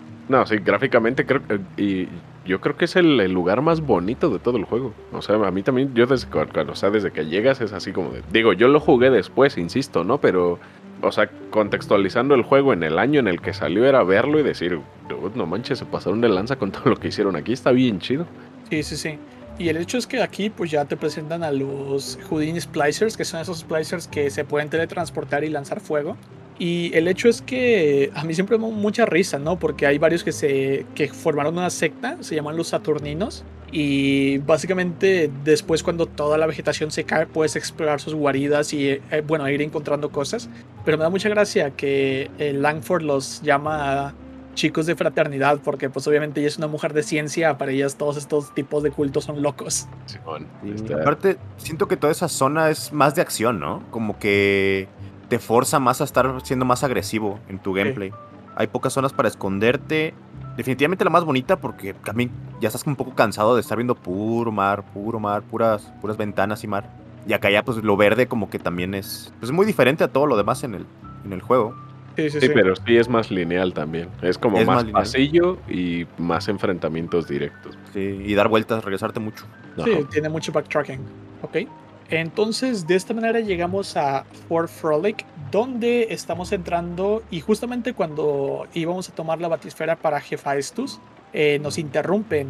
Alguien quita la señal de Atlas y se comunica con nosotros. Es nada más y nada menos que Sander Cohen, que es este artista medio desquiciado, que básicamente este es el distrito de entretenimiento, porque en esta zona podemos encontrar casinos, eh, zonas de arte, burdeles, de todo un poco. Y el hecho es que básicamente cuando conocemos a este sujeto, él nos dice que sus discípulos, sus alumnos lo han traicionado y que necesitan nuestro trabajo para encargarnos de ellos y ayudarlo con su obra maestra, que realmente su obra maestra es como petrificar a todos los que lo habían traicionado, matarlos y petrificarlos. Y Aparte que ese vato es idéntico a Salvador Dalí, ¿no? ¿Es Salvador Dalí? Es Salvador Dalí. o sea, lo ves y dices, Dalí. gigantesca sí. Sí, totalmente. Pero bueno, el, hecho es que conforme vas avanzando en esta zona, descubres cosas interesantes, incluyendo que hay una parte en donde está esta zona que pues es básicamente una barra para, para bailar, para bailes exóticos, eh, donde te encuentras el fantasma de Jasmine Jolene y cuando entras escuchas que pues básicamente está coqueteando y como que en plena jugada con Andrew Ryan y pues ella siempre la menciona como que era la chica predilecta de Ryan. Y pues es algo curioso, ¿no? Porque incluso esta persona tan pudiente y tan importante, pues al final de cuentas, e, esta parte te demuestra que continúa siendo un hombre y cediendo a sus, a sus impulsos carnales. Exactamente. y bueno, una vez que tú te encuentras a todos estos ex discípulos de Cohen, que de hecho cuando te presentan la misión es bien intenso porque tú llegas y es, hay un tipo en un piano y, le dice Cohen, no, no, no, así no es, así no se hace. Y el otro todo, eh, histérico, ¿no? Llorando. Pero señor Cohen, yo hago lo mejor que puedo. Y Cohen lo explota en el piano.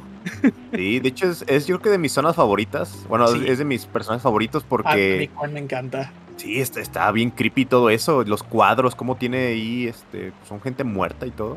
Sí. Chulada. Sí, yo creo que es el más memorable, ¿no? De los, porque incluso es el que es, creo yo que es el, más característico de todos y el, como el que más desarrollan también, porque platicas un resto con él. Sí, son, muchos aspectos, ¿no? El hecho de que igual sea tan excéntrico, pues lo hace también muy memorable, pero principalmente es eso, como interactúas con él tanto tiempo y de manera directa, porque pues eh, como interrumpe las señales de Atlas, pues eh, vas como que viendo una evolución, ¿no? Desde que llegas al nivel, de hecho. Sí, desde que llegas, exacto. Y el hecho es que conforme vas avanzando, pues él te llama el pequeño saltamontes y, o sea, como que tiene una relación pasivo-agresiva con, con Jack, que primero es que lo hiciste bien y no, así no se hace. Y, o sea, como que tiene sus, sus cóleras, sus ataques de ira y te manda una horda de splicers porque dice, no, no me sirves. Y de repente matas a todos los splicers y recuerda, ¿no? Porque para él eso es arte. El hecho de que tú seas capaz de causar tanto genocidio es como que, ah, o sea, me encanta el arte que haces, eres talentoso. está, bien loco, pero sí, en verdad es muy memorable. El hecho es que aquí, en esta zona, hay un aspecto importante, ¿no? Porque el hecho que cuando tú terminas, él baja y tú aquí tienes una decisión que de hecho yo, yo tomé mal la primera vez que jugué.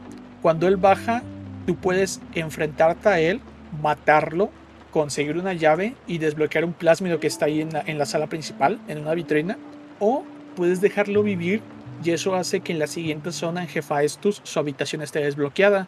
Y cuando su habitación está desbloqueada, te tienes que enfrentar a él de todas formas, pero adentro hay una máquina Power to the People para mejorar un arma. A mí siempre me faltaba esa, hasta ya después que lo dejé vivir me di cuenta que ya estaba.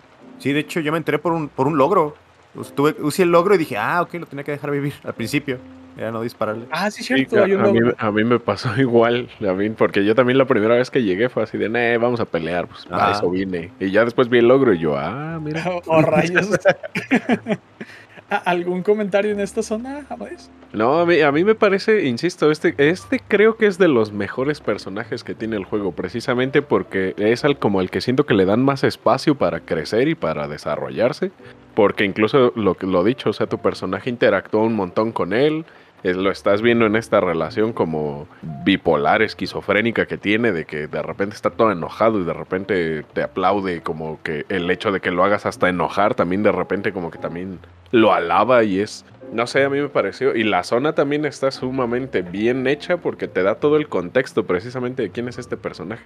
Eh, y de hecho hay una parte en esa zona donde tú bajas por unas escaleras y te encuentras una, un sótano lleno de agua, o sea, está encharcado.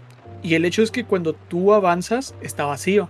Agarras algo, te das la vuelta y está repleto. No, perdón, es a la inversa. Llegas, está lleno de estatuas. Agarras algo, te das la vuelta y está vacío. Y es como que, a ver, ¿qué pasó aquí? Muy Silent Hill eso. Ajá, sí. Y de hecho, eso lo replicaron mucho en Devil Within 2 al principio. Eh, hay un artista también y es cuando jugué esa parte dije, momento, esto yo lo había visto en otro lado. Ajá. Entonces, ya lo verán, ya lo verán en algún momento que jueguen Devil Within. Ok. Y, por ejemplo, a mí sí me sacó de onda porque volteé yo todas las estatuas, ¿dónde están?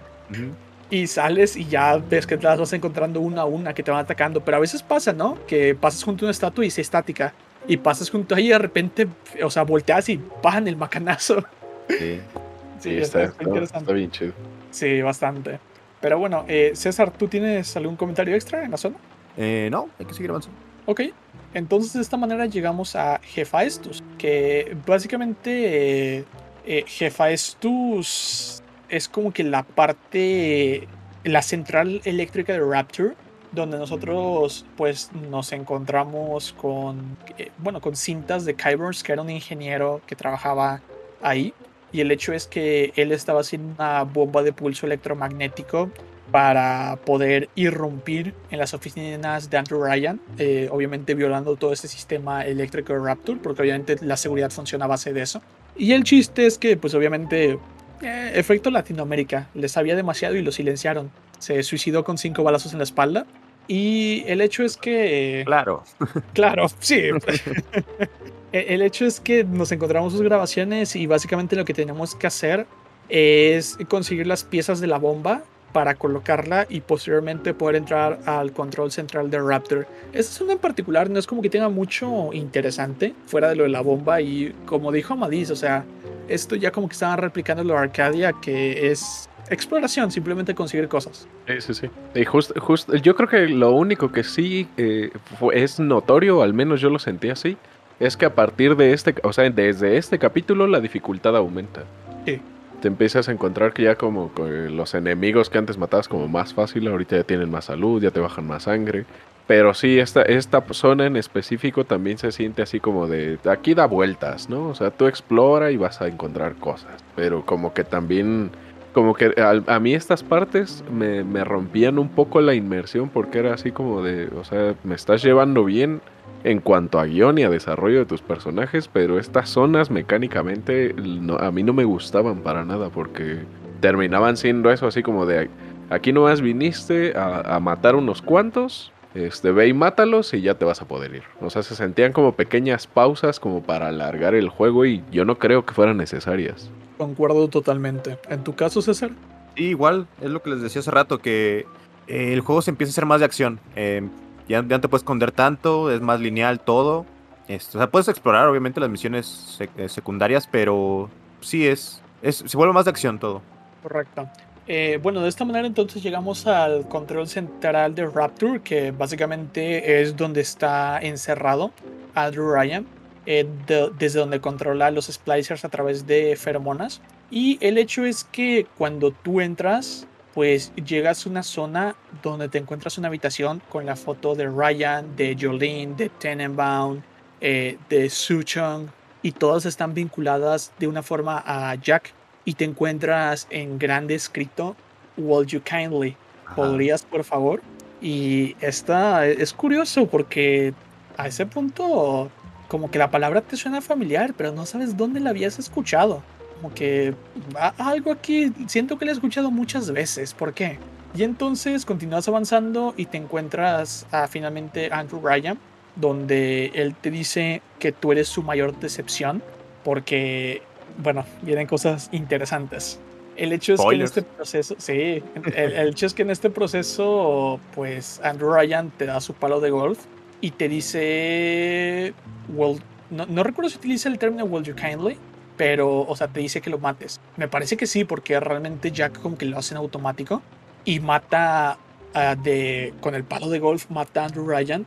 Y esa escena a mí siempre se me hizo sumamente impactante. O sea, el hecho de que, o sea, obviamente tú ya habías utilizado llave inglesa para matar splicers. Pero esos Estaban locos, o sea, bueno. O sea, tú, tú sabes que esos son, son enemigos, sabes que son mobs. Y el hecho es que se mueren de un golpe, de dos golpes, ¿no? Pero nunca habías tenido como que en primer plano eso de matar a alguien golpeándolo repetidamente, ¿no? Sobre todo porque era un humano, o sea, no estaba, él todavía no estaba corrompido. Y, o sea, esa escena es sumamente impactante. Hasta hoy en día la veo y me encanta, pero a la vez me perturba. Es muy, muy buena, está muy bien lograda. Sí, la verdad, yo, esa, esa escena en particular creo que es parte también como de cuando ya todo mundo como que abrió los ojos con esto, porque ya, ya te da el peso argumental del juego, o sea, ya exploraste como todo el contexto de Rapture, pero ya te da el peso argumental que tiene tu personaje en esta historia, porque hasta este punto era como de, bueno, estoy, o sea, mi personaje nada más está siguiendo órdenes, pero ¿y qué? ¿No? O sea, ¿qué, es lo que tiene que hacer aquí?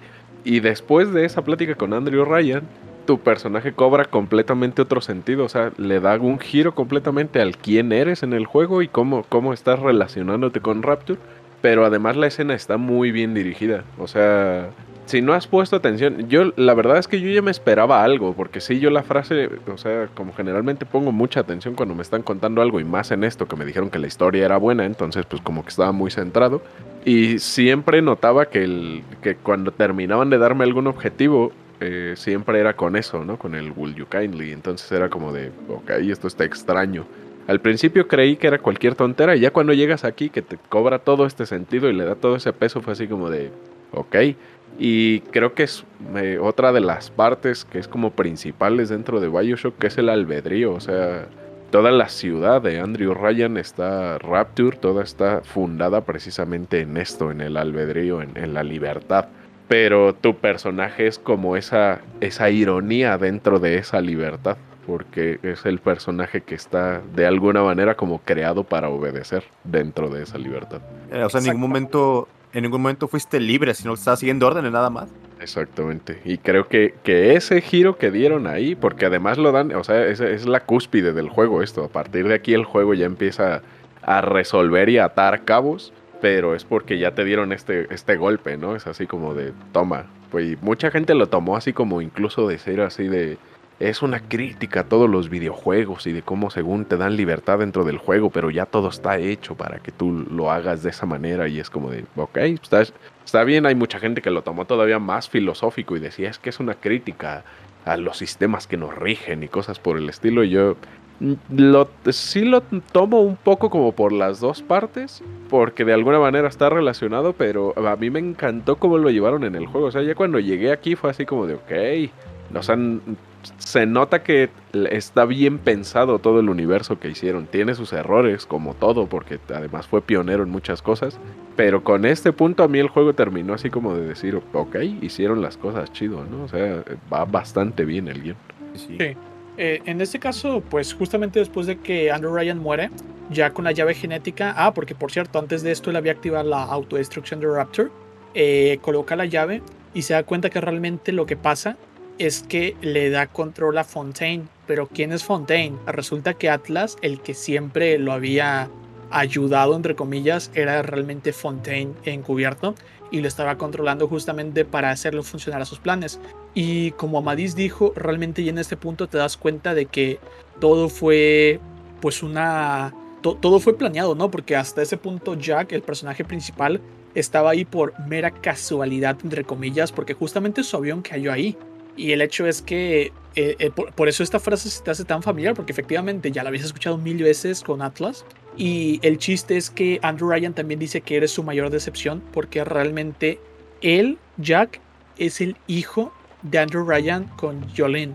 Porque Jolene se embarazó a propósito para, o sea, por, decisión o más bien por plan de Fontaine para de esta manera tener a alguien que tenga un material genético cercano a Andrew Ryan, porque ya anteriormente en, Neptune's Bounty habíamos conseguido una, una grabación que decía que la batisfera solo funciona con gente, con Ryan o con gente cercana a él, pero que es muy... E, es poco efectivo porque básicamente la llave genética también funciona con familiares con primos, hermanos, hijos, sobrinos, etc. De hecho, no dicen hijos para, como para todavía despistarte. pero la idea es que, pues tú en ese momento, como te dice, eh, de Ryan o cercanos, pues dices, ok, o familiar de Ryan o familiar de alguien que Ryan conoce. O todavía no es como que el, el cabo está ahí, pero todavía no está atado. Y el hecho es que ya en este punto, pues obviamente que sabes eso, eh, fue básicamente crecido in vitro, o bueno, no precisamente, pero fue experimentado. Eh, y de esta manera, pues se colocó un control mental. Él básicamente es, por eso ha sobrevivido, porque él es muy fuerte, porque está diseñado para ser así, soporta los plásmidos. Eh, se le pusieron diferentes recuerdos que realmente no son los suyos. Y, y justamente después de decir eso en la parte de entrada, agarra, abre la caja, la caja tenía un arma y dispara en el avión, y por eso el avión se cae. O sea, todo realmente, todo eso, ya como que en este punto tantos cabos al mismo tiempo que, como Amadis dijo, cambia totalmente la dirección. Es un giro argumental porque ya había pasado con el submarino que pase algo y al menos de manera personal, no es como que estuviera resignado a que un personaje me traicionara, pero honestamente no estaba acostumbrado y a mi Atlas me, me caía muy bien, me agradaba mucho y de todos los que podían traicionar, honestamente, por muy tonto que yo quede ante eso, aunque Atlas desde el principio sí está muy sospechoso, no creí que fuera él. Sí, pues vas con, con la misión noble, ¿no? De salvar a su familia y es el que te va apoyando durante todo el juego para avanzar y te dice para dónde ir. Y resulta que no, que es, que es el verdadero villano. exactamente. El, el, giro precisamente del submarino sigue precisamente para esto también. O sea, el hecho como de despistarte, de decir, ese, ese güey no, no, no está en tu contra, ¿no? También está perdiendo cosas, también está como en riesgo aquí. Sí, pero, o sea, en verdad, toda esa parte es que ese capítulo es sorprendente porque es tan corto, pero es tan bien logrado que es tan impactante. Eh, en verdad, una belleza total. Yo creo que, es con lo que más te quedas, ¿no? De Bioshock. O sea, es, o sea esa escena. Más, que el final del juego. esa parte es como. Eh, pues es que le da todo el peso al juego. O sea, hasta ahí el juego dices, ok, me hablan de política y de experimentos y todo está como raro. Pero de repente llega esa escena y le da un peso al guion y a todo lo que has venido haciendo, incluso a tu personaje que dice que, o sea, yo no conozco otro juego que haya logrado eso. O sea, le da un peso, pero verdaderamente grande. Eh, o sea, el, giro argumental está muy bien hecho, está muy bien mm, planeado. Una chulada. Sí, totalmente. Eh, ¿Algún otro comentario que quieran decir? Eh, no. Yo no. Ok. entonces pasamos a, Olympus Haze. Y es que cuando estamos huyendo de esta parte, en realidad eh, pues caemos a una parte, o más bien Little Sisters nos guían hacia una parte y caemos a través de una ventilación, donde llegamos al santuario de Tenenbaum en las alcantarillas. Y es que Tenenbaum, después de haber experimentado con las niñas, de haber hecho, de haberlas convertido en Little Sisters, se sintió culpable y terminó rescatándolas. Y es que algo curioso en Arcadia, eh, algo que no había comentado, hay una grabación que me gusta muchísimo de Tenenbaum. De hecho, bueno, son varias, ¿no? Que el hecho es que ella, a pesar de, de todo esto, pues ve a las niñas jugar, ve a las niñas reírse, ve a las niñas cantar y como que empieza a sentir un poco de culpa porque a pesar de ser Little Sisters continúan siendo niñas. Y de igual manera hay uno, eh, es que esa grabación de verdad como me encanta, que es odiada, así se llama, hatred. Y la idea es que ella dice que una niña, que las niñas a veces se le quedan viendo e incluso a veces le sonríen y que una vez una de las niñas se sentó en sus piernas y que pudo ver cómo tenía Adam escurriendo por la boca. Y obviamente ella se molestó, o sea, porque la ve sucia, la ve con, la con el vestido sucio, con el cabello sucio, con el Adam escurriendo en la boca y le empujó.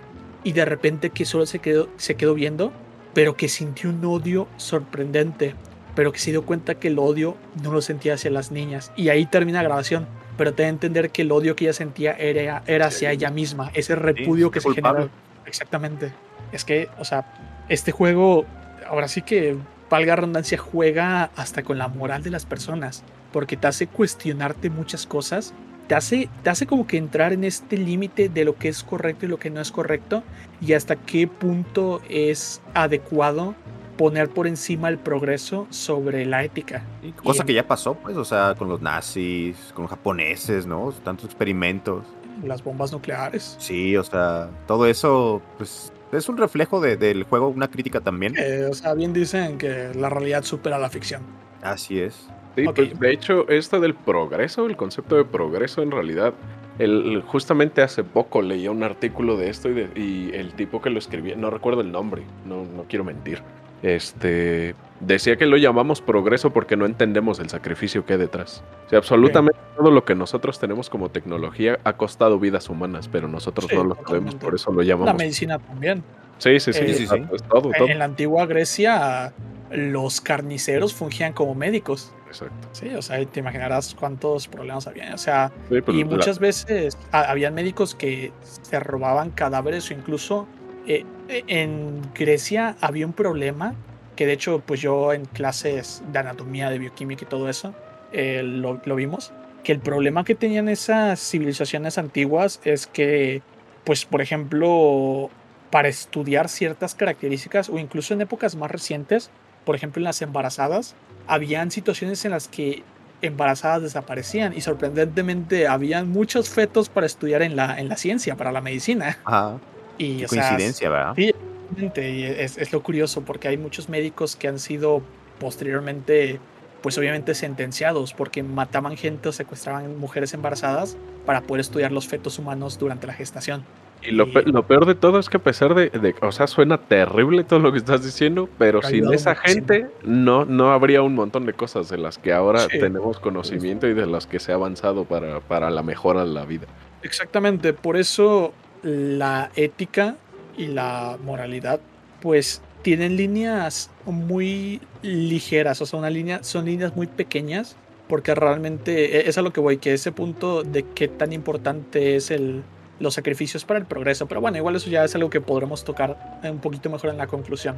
El hecho es que aquí en Olympus Hayes, que es ahora sí que la zona burguesa, que es donde vivían Tenenbaum, el Dr. Suchang, eh, básicamente, pues nosotros estamos en las alcantarillas, que es donde Tenenbaum tiene el santuario de Little Sisters. Y el hecho es que Tenenbaum nos dice que ella nos quitó parcialmente el control mental que tiene Fontaine sobre nosotros. Que, por ejemplo, el Will You Kindly ya no funciona. Y cuando tú estás saliendo, él te contacta y te dice, ¿podrías por favor matarte? Y no, no reacciona. Y se empieza a reír, dice, ah, así como que la vieja bruja te quitó el, control mental, no o sea, lo que tenía, pero no te preocupes, tengo, tengo otros métodos. Y dice eh, Code Yellow, código amarillo, y se te quita la, mitad de la salud. O sea, te va quitando salud, te daña físicamente. Y tú como que, ¡al demonio! O sea, yo, a mí me dio miedo esa parte, ¿ah? porque yo dije, todo este tiempo estuve gastando Adam, comprando mejoras de salud de If, y ahorita me quitan la mitad, o sea, ¿qué? Y está pesado, o sea, el juego siempre te saca sorpresas que, te ponen mal. O sea, el juego como que le gusta estarte teniendo siempre a la, deriva. Sí, sí, a mí me sacó muchísimo de onda. El chiste que en esta parte, si no mataste a Sander Cohen, puedes entrar a su departamento, donde él está tocando el piano y hay splicers bailando. No, me parece que los splicers están bailando y si tú matas a uno de los splicers, él se molesta porque pues e, estaban creando arte y sale y ya empieza a pelear contra ti. Y de hecho, Cohen es un Houdini Splicer se teletransporta. Y el hecho es que, bueno, básicamente después de explorar, eh, descubres que necesitas el lote 192 de Suchang, que este es un, una sustancia, un brebaje que se hizo para eliminar el control mental. Eh, lo pidió Fontaine en dado caso de que utilicen su propio control mental contra él.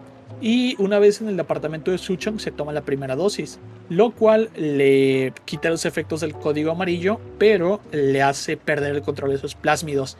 Y esta zona igual está muy intensa porque ya a partir de aquí los plásmidos cambian automáticamente.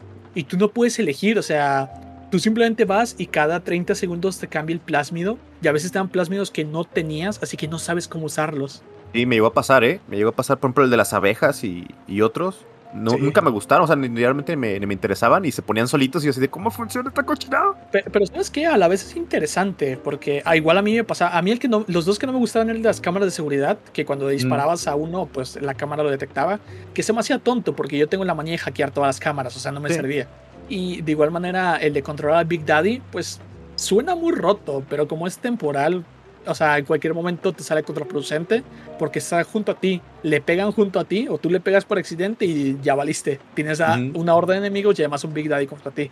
Y, pero, por ejemplo, me ayudó a conocer otros plásmidos porque el de hielo a mí me encantó. Yo nunca había intentado el de hielo y cuando me tocó me fascinó. Ya después lo, rompe nomás.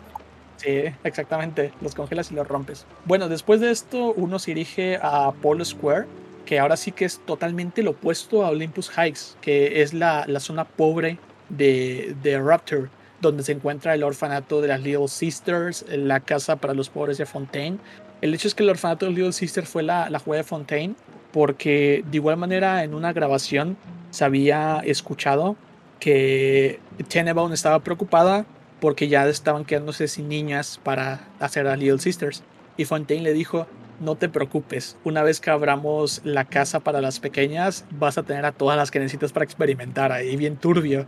Sí, y, o sea, y luego te encuentras en el orfanato los, una, un contenedor con los vestiditos y todo. O sea, todo muy, muy regularizado y sí, todo eso, todo eso te da cosas, dañañaras. Eh, de igual manera, te enteras que Diana Clinton terminó trabajando con Atlas, que básicamente Atlas, también conocido como Fontaine, en esta zona, pues básicamente ponía todo su discurso político, porque como dije, él se presentaba como alguien de izquierda y todo el pueblo lo admiraba, o sea, las zonas pobres.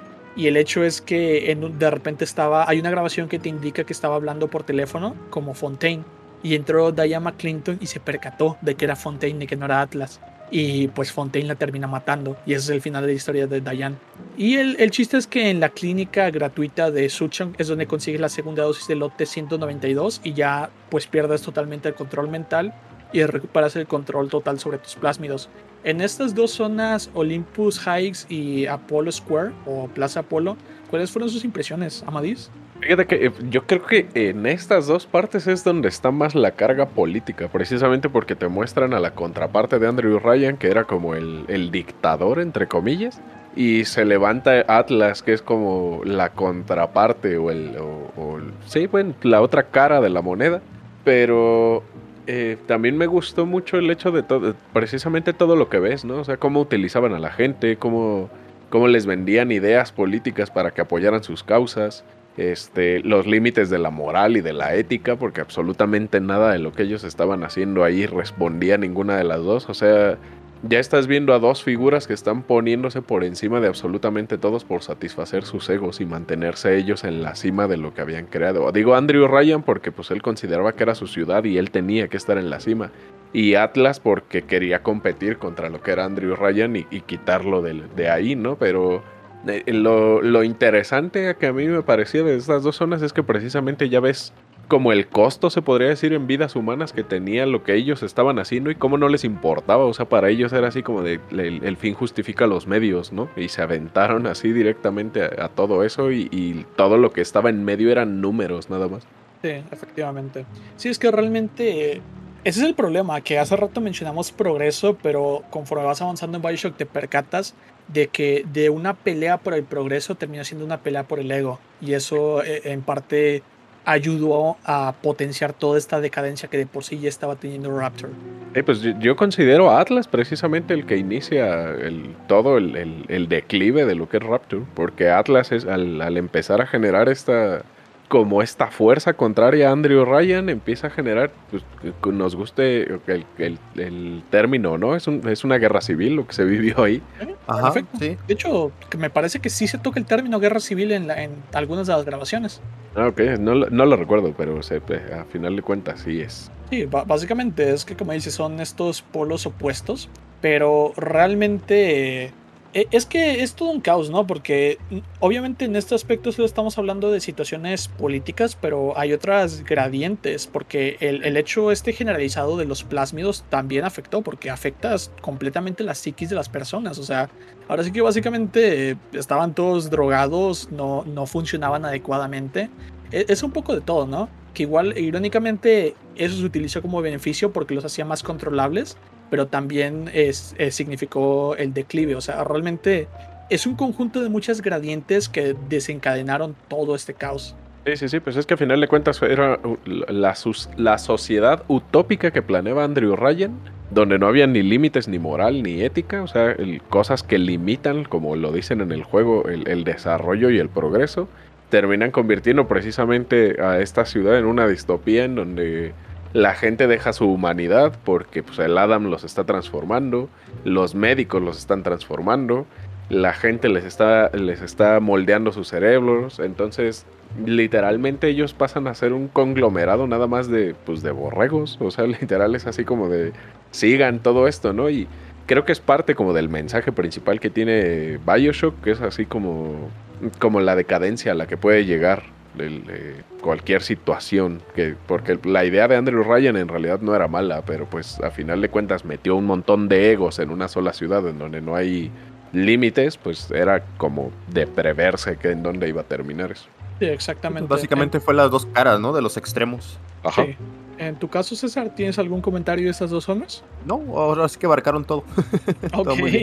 Y de esta manera llegamos a Point Prometheus, que básicamente son las instalaciones de manufactura de los Big Daddies. Eh, de igual manera aquí nos encontramos las instalaciones de educación de las pequeñas maravillas, The Little Wonders eh, Education Facility, que básicamente es una escuela de Little Sisters. Y es curioso porque tú entras y tienen como que, eh, pues, ¿cómo decirlo? Experimentos de condicionamiento y por ejemplo ves a los dibujos de las niñas y todo eso. O sea, realmente esa escena es muy fuerte porque ves una zona eh, escolarizada que realmente parece un laboratorio. Y es como eh, salones de, kinder, pero así de que, ah, mira, es una pistola que, tiene una jeringa. Exactamente, exactamente, con la jeringa, de qué hacer con los cadáveres y todo eso. Y en verdad es, sorprendente, ¿no? Y por ejemplo, creo que lo principal en esta zona, que básicamente igual que en Arcadia y que en Far Floyd, es como que ir consiguiendo cosas porque aquí llega un punto bastante importante. El chiste es que en este punto Tenenbaum te dice que para poder avanzar a la siguiente zona, que es el terreno de pruebas o Proving Grounds en inglés, eh, tú necesitas pasar por unas puertas que, por las cuales solo pueden pasar las Little Sisters. Y el hecho es que para hacer esto solo vas a poder eh, hacer que te ayuden las Little Sisters si te ves como un Big Daddy y si hueles como un Big Daddy, porque los Big Daddies tienen feromonas.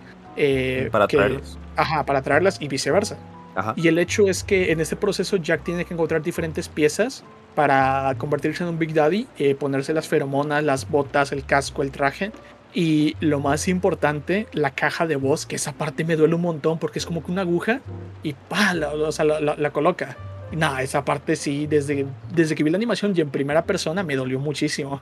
Aparte de que está creepy, ¿no? O sea, que te vas a convertir en un Big Daddy es como, es un monstruo, es un Frankenstein básicamente. Exactamente, sí, porque no sabes realmente cómo vas a terminar a nivel cognitivo, porque uno no tiene idea en ese momento.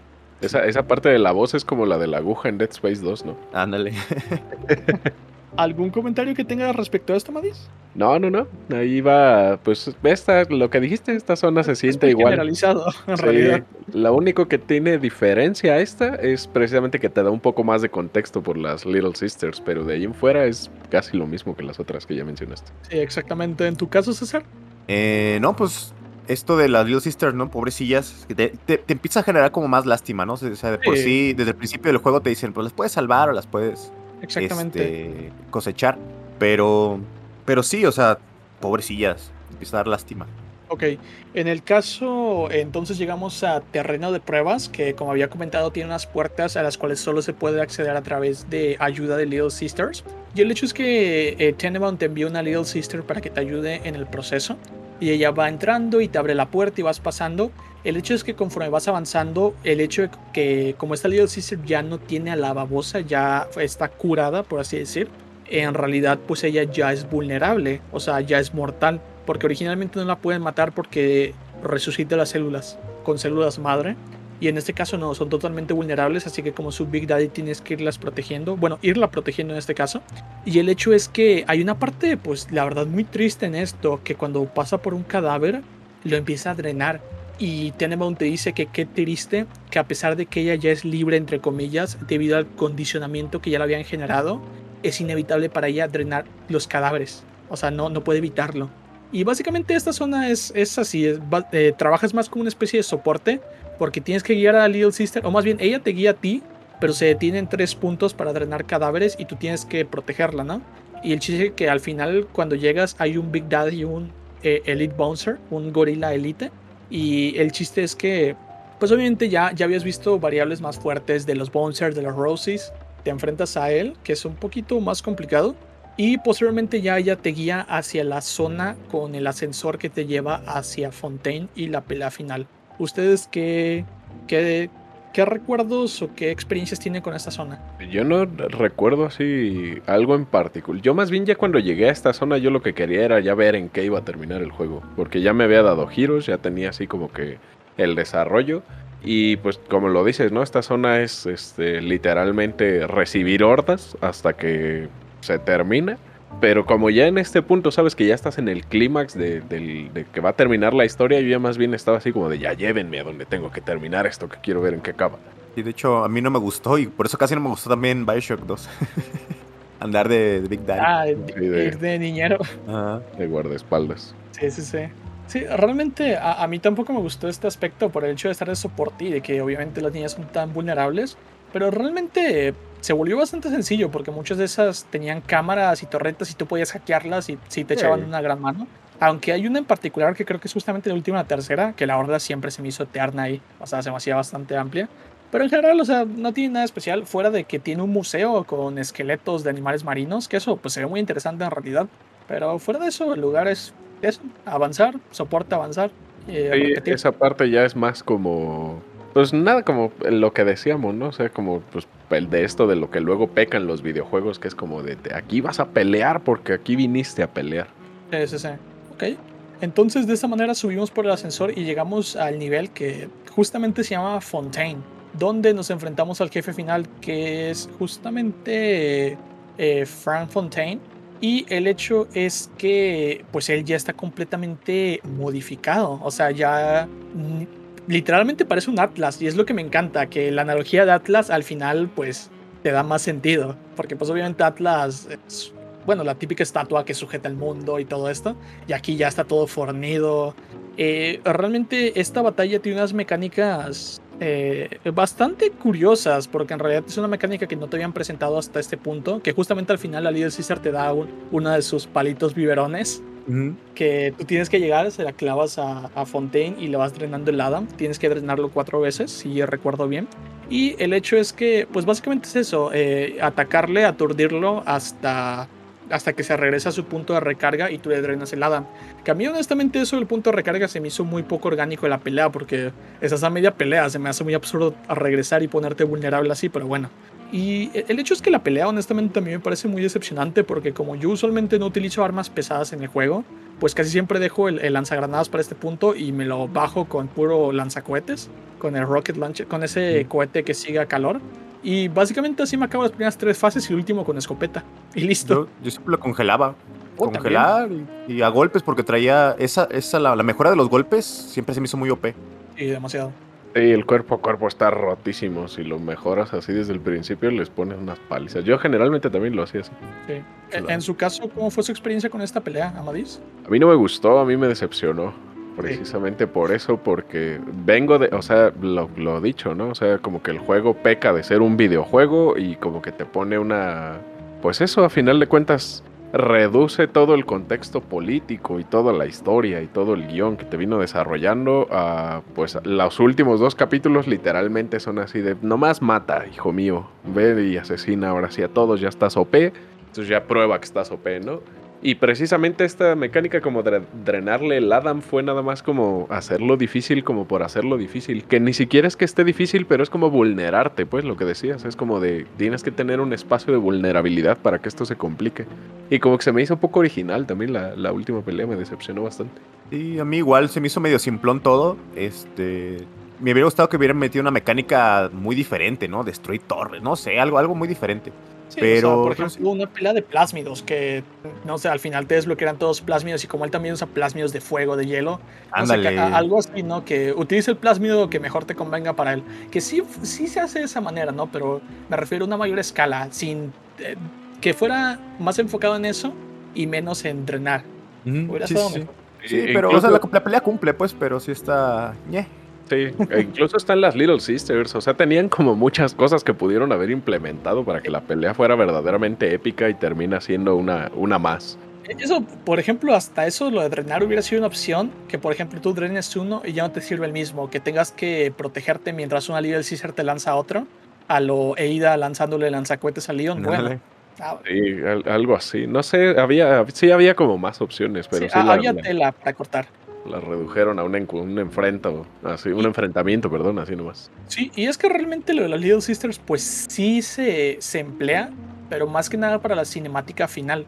Porque justamente cuando él está de, desprevenido, se acercan las Little Sisters y le empiezan a clavar para drenarle entre varias y se cae él. Y pues obviamente le empieza a drenar. Y el hecho es que justamente después de esto ocurre la cinemática del final. El final me parece que son tres en total, aunque el segundo y el tercero son prácticamente idénticos, que es el final malo, el final neutro y el final bueno. Bueno, al revés, el final bueno, el final neutro y el final malo, porque los últimos dos son muy similares. El hecho es que si tú eh, recolectas a todas las Little Sisters, o sea, las matas, obtienes el final malo, donde te dice que ellas pues te ofrecieron eh, un futuro a llegar a la ciudad, pero tú simplemente les pagaste con tu desprecio. Y o sea, te dejan como el malo, que pues obviamente a mi parecer sí lo eres, pero bueno. y el hecho es que pues termina así, ¿no? Que hablando muy mal de Jack, pero o sea, en modo molesto. En el medio, Tenenbaum pues como que está decepcionada porque salvaste a una y otras no. Lo mismo que las trataste muy mal, que les pagaste con tu desprecio. Y pues finalmente, final malo, pero con un tono distinto de voz. Y el final bueno, pues dice que te ofreció la llave a la ciudad, pero tú hiciste algo mejor, que la llevaste a la superficie, que les diste pues una oportunidad de, de crecer, de aprender, de amar y al final de cuentas ellas te dieron una oportunidad que tú nunca habías tenido, tener una familia. Y es como que el final cliché de, película romántica o, de, Disney con final feliz. Que fueron felices para siempre. Ajá, de fueron felices para siempre. De hecho, en el final malo y el medio, lo que hace Jack es que les quita la llave y hace que los splicers salgan a tierra y o sea, maten a todos. Pues, eh, en mi caso, yo conozco estos finales por YouTube, pero honestamente nunca he tenido el corazón para sacar el final malo o el medio. Siempre los he salvado. en su caso, ¿han sacado alguna vez el final malo? Yo sí. Yo lo mejor lo saqué. Seguramente porque le saqué casi todos los logros. Me, hicieron. de la historia le hice todos los logros. Me faltaron de retos nada más de, de otra, otra cochinada que tiene ahí. Pero yo que sí lo saqué, pero no me acordaba, ¿eh? Sí, me acuerdo, o sea, para mí el final es eso de que salen y ya todos son compas. Sí, está bien loco porque sale de Batisfera y todos están en el muelle observando y pan, salen volando, o sea, se rompe la puerta de Batisfera y salen disparados los splicers a tierra. sí, está, está bien loco. Ok. Eh, bueno, pues de esta manera ya abarcamos como tal el juego. Así que para cerrar, pues podemos obviamente empezar con la conclusión. En tu caso, Amadis, ¿cuál es tu conclusión? ¿Qué te pareció el juego? El juego me pareció que es, o sea, sí fue un antes y un después. O sea, independientemente de la época ya en la que lo jugué y de todos los estándares que ya se habían establecido, se, la ambientación está muy bien lograda. Gráficamente era así un juegazo también creo que también fue uno de los pioneros en aventarse en, tratar la historia de un videojuego, ya no tanto así como de eres el elegido y vas a matar a todos para que todo sea bueno y bonito, ¿no? Sino como que también trató de jugar con esta parte de, la moralidad y de la ética. Eh, introdujo parte de los conceptos de libertad. O sea, se metió con cosas filosóficas que a final de cuentas yo siento que el juego no, como que no abarca o como que no entendieron o como que no supieron cómo implementar bien pero yo creo que uno es uno de los puntos a favor que, tiene, ¿no? El hecho de que utiliza el determinismo, el objetivismo, eh, se mete en conceptos de epistemología y de filosofía y, de política, habla del comunismo y del capitalismo, pero a final de cuentas eh, siento que tuvo miedo como de explorar esos temas, precisamente porque como es de los pioneros de los videojuegos en donde la historia se empieza a tomar más en serio y se empieza a meter con con conceptos, perdón, ya más complejos, siento que al final de cuentas como que fue un poco echar para atrás, así como decir, no, a ver, aguanten, nos estamos metiendo en, cosas como muy acá, entonces esto tiene que ser un videojuego. Y para mí los últimos dos capítulos son eso, ¿no? O sea, como el hecho de, de relajar un poco la historia y de decir, pues ya mira, ya nada más a lo que viniste, ¿no? Tú vas a matar y ya. Pero el juego como tal me parece que tiene cosas buenas. A final de cuentas, yo lo siento, pero yo no lo puedo poner en el altar en el que todo el mundo lo puso porque a mí sí me quedó a deber con esas cosas. O sea, siento que a final de cuentas, eh, por ejemplo, esto de los finales, yo me acuerdo que cuando saqué el final malo y que trataron como de hacerme sentir mal por las Little Sisters, decía o sea, el juego me está, me está regañando porque las usé como herramientas, pero en el juego todo el tiempo te las hacen ver como herramientas. O sea, entonces, ¿cuál es mi pecado? y la otra de la libertad. Eh, por ejemplo, el, giro argumental, lo, lo, que dije, ¿no? O sea, tiene mucho peso cuando te encuentras al Andrew Ryan. Pero ya, o sea, ya para la segunda, la segunda vez que lo jugué para sacar el final malo fue como desde que llegas a Rapture estás obedeciendo órdenes, sin, necesidad de que alguien te diga will you kindly, ¿no? O sea, por ejemplo, cuando vas con el, el Cohen, eh, andas haciendo lo que te pide y ni siquiera se lo cuestiona tu personaje, o sea, anda como de aquí para allá. Y entonces, ya cuando empecé a notar como esas cositas, como que el, el peso del giro argumental ya no era tanto, ¿no? Porque a final de cuentas fue así como de, pues estoy haciendo y siguiendo órdenes de toda esta gente que mi personaje ni conoce, ni recuerda, ni nada. Y como que no tiene tanto peso ya al final eso. Y hay cosas, por ejemplo, como el hecho, lo que dije al principio, ¿no? O sea, el juego me empezó a plantear una historia y un guion como tan bien hechos que fue como de, ok, esto suena bien, pero si va a haber algo así incoherente me voy a enojar. Y yo no sé quién demonios fue el que se le ocurrió meter armas en una ciudad submarina. O sea, hijo, que te revientan un cristal y todo se va a la B ahí, ¿no? ¿Cómo? O sea, ese tipo de cosas de repente eran como, como extrañas. No le quito méritos al juego, es un gran juego, se juega bastante bien, pero yo no lo pondría a la altura de, pues a la que lo tiene, ¿no? Porque llegué a ver videos y análisis y había gente que decía que no, era el mejor juego de la historia y cosas así.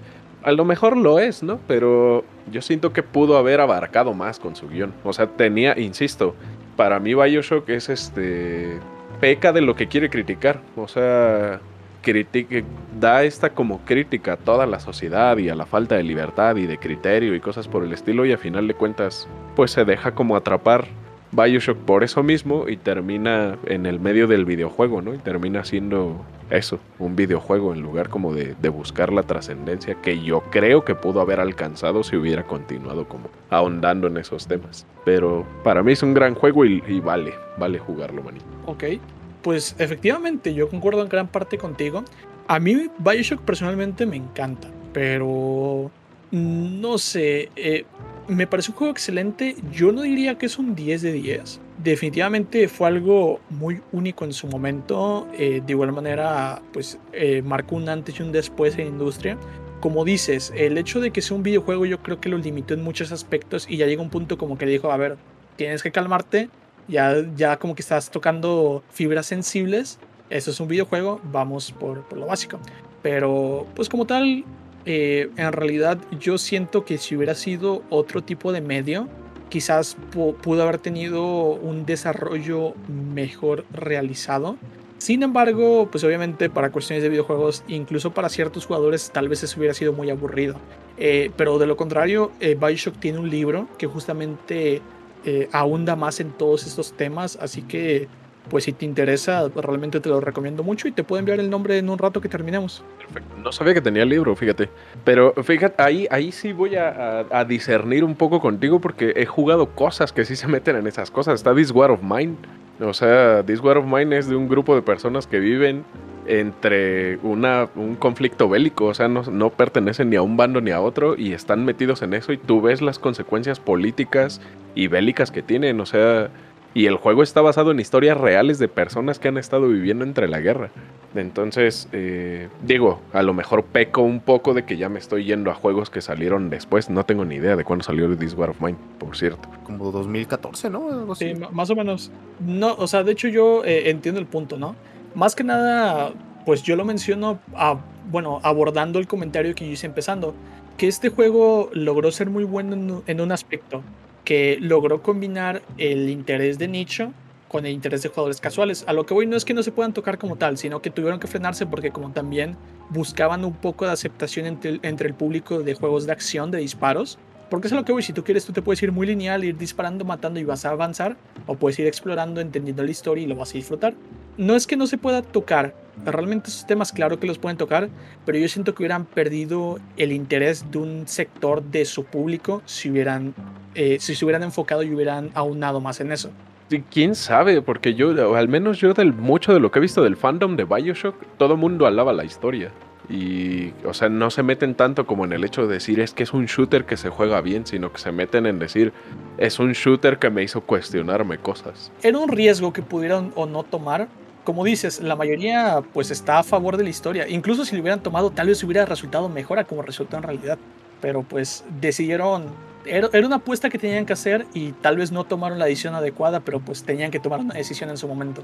No, sí, pues a final de cuentas lo de siempre, ¿no? Es un producto y apostaron por lo que sabían que iba a vender. O sea, tampoco es como de me voy a gastar 300 millones de dólares en hacer un juego y para ver si lo recupero, ¿no? O sea, pues tienen que saber hacia dónde, hacia dónde venden, pero creo que es parte de lo que le he criticado a los videojuegos. Yo creo que el videojuego de donde más bebe es del cine, pero el videojuego es mucho más inmersivo porque eres tú el que está tomando las decisiones, ¿no? O sea, tú como jugador. Entonces, sí, exactamente. Eso es lo que le aplaudo, que Bioshock se empezó como a tirar también por ese lado y pues empezó a notar la influencia que tomó en muchos otros videojuegos porque a raíz de ahí empezaron a salir lo que ahora llaman historias más serias, entre comillas. Eh, pero sí, o sea, a, mí me hubiera gustado que se, digo, ya es gusto personal, ¿no? Pero a mí me hubiera gustado que se arriesgaran más como con este tipo de cosas, pero a final de cuentas no le, no le quita méritos al juego, es un, es un gran juego. Sí, totalmente. En tu caso, César, ¿cuál es tu conclusión? Eh, a mí me gustó el hecho de que, es, por ejemplo, ahorita lo que hablaban de que la, la historia de Bioshock no se puso suficientemente intensa, y yo creo que es un problema de los videojuegos, es que realmente ponerte a intensear con un videojuego es quitarle mecánicas al videojuego también. Es como poder, por ejemplo, decir, ah, pues en un juego pues no matas a nadie. O sea, puedes decir, hacer un juego donde llegaras a Rapture y no mataras a nadie. Te, fueras escondiendo nada más, ¿no? Eh, sería, o sea, para que fueras realmente libre de tomar decisiones, ¿no? Yo creo que el juego apostó por, por ser general para todos, o sea, ser, ser divertido, disparar, tener estas mecánicas de los plásmidos y todo eso. Y sí, lo hacen digerible. Este, si hubieran intenciado de más, quién sabe, ¿eh? Y hubiera sido la misma obra, o sea, si hubiera llegado tanta gente, porque te fijas, casi siempre las obras, este, digamos, las, las que pegan no son las mejores. Por lo general, las mejores siempre son las más underground. En este caso, Bioshock, pues apostó por serlo divertido, con un buen, buen tema político, que te hace dudar, ¿no? De hecho, a mí al principio me gustaba mucho lo que decía este Andrew Ryan, ¿no? De, la libertad y todo eso, y decía, sí, sí, la tierra es de quien la trabaja. Estaba como, como este, ¿cómo se llama? Pagamos ah. el discurso político. Ándale. Tierra, y libertad, decía ya. Ya estaba, ya estaba zapatista. El, Anda, zapatista, exacto, exacto. Ya estaba zapatista, exacto, exacto. Y este. Y después ves que no funciona, ¿no? O sea, ves que, los extremos nunca son buenos. Sí. Pero como juego me gusta mucho. Eh, también no, no, se me juego perfecto. La historia tampoco se me hace perfecta. Este. Pero siento que le queda bien. Creo que es un juego que, que envejeció mejor incluso que el 2 y el 3, el Bioshock 1. Y va a pasar a la historia como yo creo que de los mejores, de los mejores juegos, porque no hizo todo perfecto, pero todo lo hizo muy bien. Y yo creo que eso vale más que a veces la perfección en una cosa y quitarle otra cosa. Es mejor hacer todo muy bien. Realmente la, la perfección es irreal, o sea, realmente siempre, siempre va, va a haber un punto del que alguien se va a quejar. Y como tú dices, Bioshock lo hizo bien, honestamente lo hizo muy bien eh, concuerdo totalmente con Amadis. Tuvo muchos, muchos aspectos en los cuales tropezó. O sea, no los abordó como pudo haberlos abordado, como tuvo la opción ya que tenía toda tu atención. Se entiende el por qué, porque a final de cuentas es un negocio y tienen que irse a lo seguro. No pueden tampoco alocarse tanto. Pero a final de cuentas es un producto bueno, no es un producto excelente. Pudo ser un producto excelente, pero pues realmente era eso o irse a la segura. Y pues a final de cuentas la empresa apostó por algo, se fue, salió bien, quizá salió como esperaban, quizá pudo salir mejor, quizá pudo salir peor, pero bueno, el chiste es que ya sucedió. Y pues realmente es una experiencia que vale totalmente la pena. Si no han jugado Bioshock, se lo recomiendo. Y no, eh, chulada. Sí, totalmente. Sí, vale la pena. Sí, ya pues obviamente nosotros somos tres locos diciéndoles lo que opinamos nosotros. Obviamente lo, lo más importante es la la experiencia que ustedes se generen, porque pues nadie tiene gustos iguales, o sea, en realidad a unos, a mí por ejemplo Infinite mm, casi no me gusta porque es de acción y hay gente a la que le traba, de hecho creo que a ti te gusta más Infinite, ¿no, César? No, no, no, mi, mi, mi favorito es el 1. Ok. Pero sí me gusta el Infinite. No, igual a mí me gusta porque la historia es muy buena, pero aún así yo conozco gente que me dice, no, es que Infinite es el mejor y yo lo veo y es como que esa cosa es Call of Duty con plásmidos. Sí. y, de hecho no envejeció muy bien, ¿eh? O sea, yo lo jugué hace poquito en stream y no, hombre, el juego se siente feo, o sea, disparar ahí no, no es divertido. Es que es un género diferente, porque como es un género de acción, pues sí es un género de acción que se siente viejo, pero el otro como es un género de, de, suspenso y sigilo, pues al final de cuentas siempre se ha sentido lento, no es como que hay una gran diferencia. Sí. Sí hay detalles en mecánicas. Pero, en fin, ¿qué les parece si de esta manera ya concluimos con el episodio? Que de verdad estuvo muy, pero muy interesante. Muchísimas gracias, Amadis, de verdad. Eh, pues realmente estaba conversando con César y consideramos que eras la persona óptima para este episodio y en verdad, eh, de mi parte, no, no decepcionaste. Me, me, gustó mucho la interacción que tuviste con nosotros y pues obviamente la manera en la que manejaste los temas. No, no, no, pues al contrario, ustedes muchas gracias por haberme invitado aquí a, su espacio del podcast. La neta es que está chido, los está, digo, no, no escucho tanto podcast, pero he escuchado dos, tres capítulos ahí con ustedes y me los he, quemado y este y la verdad es que está chido. Entonces les agradezco y qué bueno que, que sirvió de algo que estuviera aquí molestando.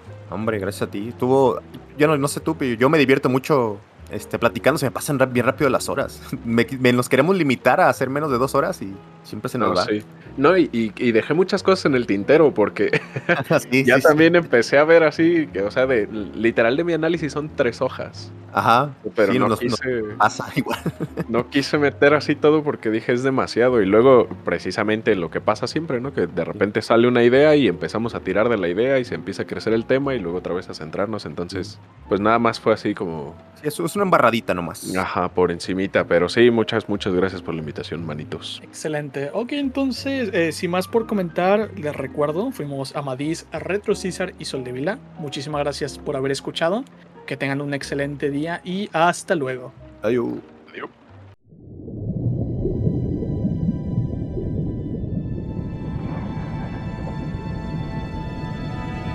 I am Andrew Ryan, and I'm here to ask you a question. Is a man not entitled to the sweat of his brow? No, since the man who washed belongs to the poor. No, says the man in the Vatican, it belongs to God. I chose something different.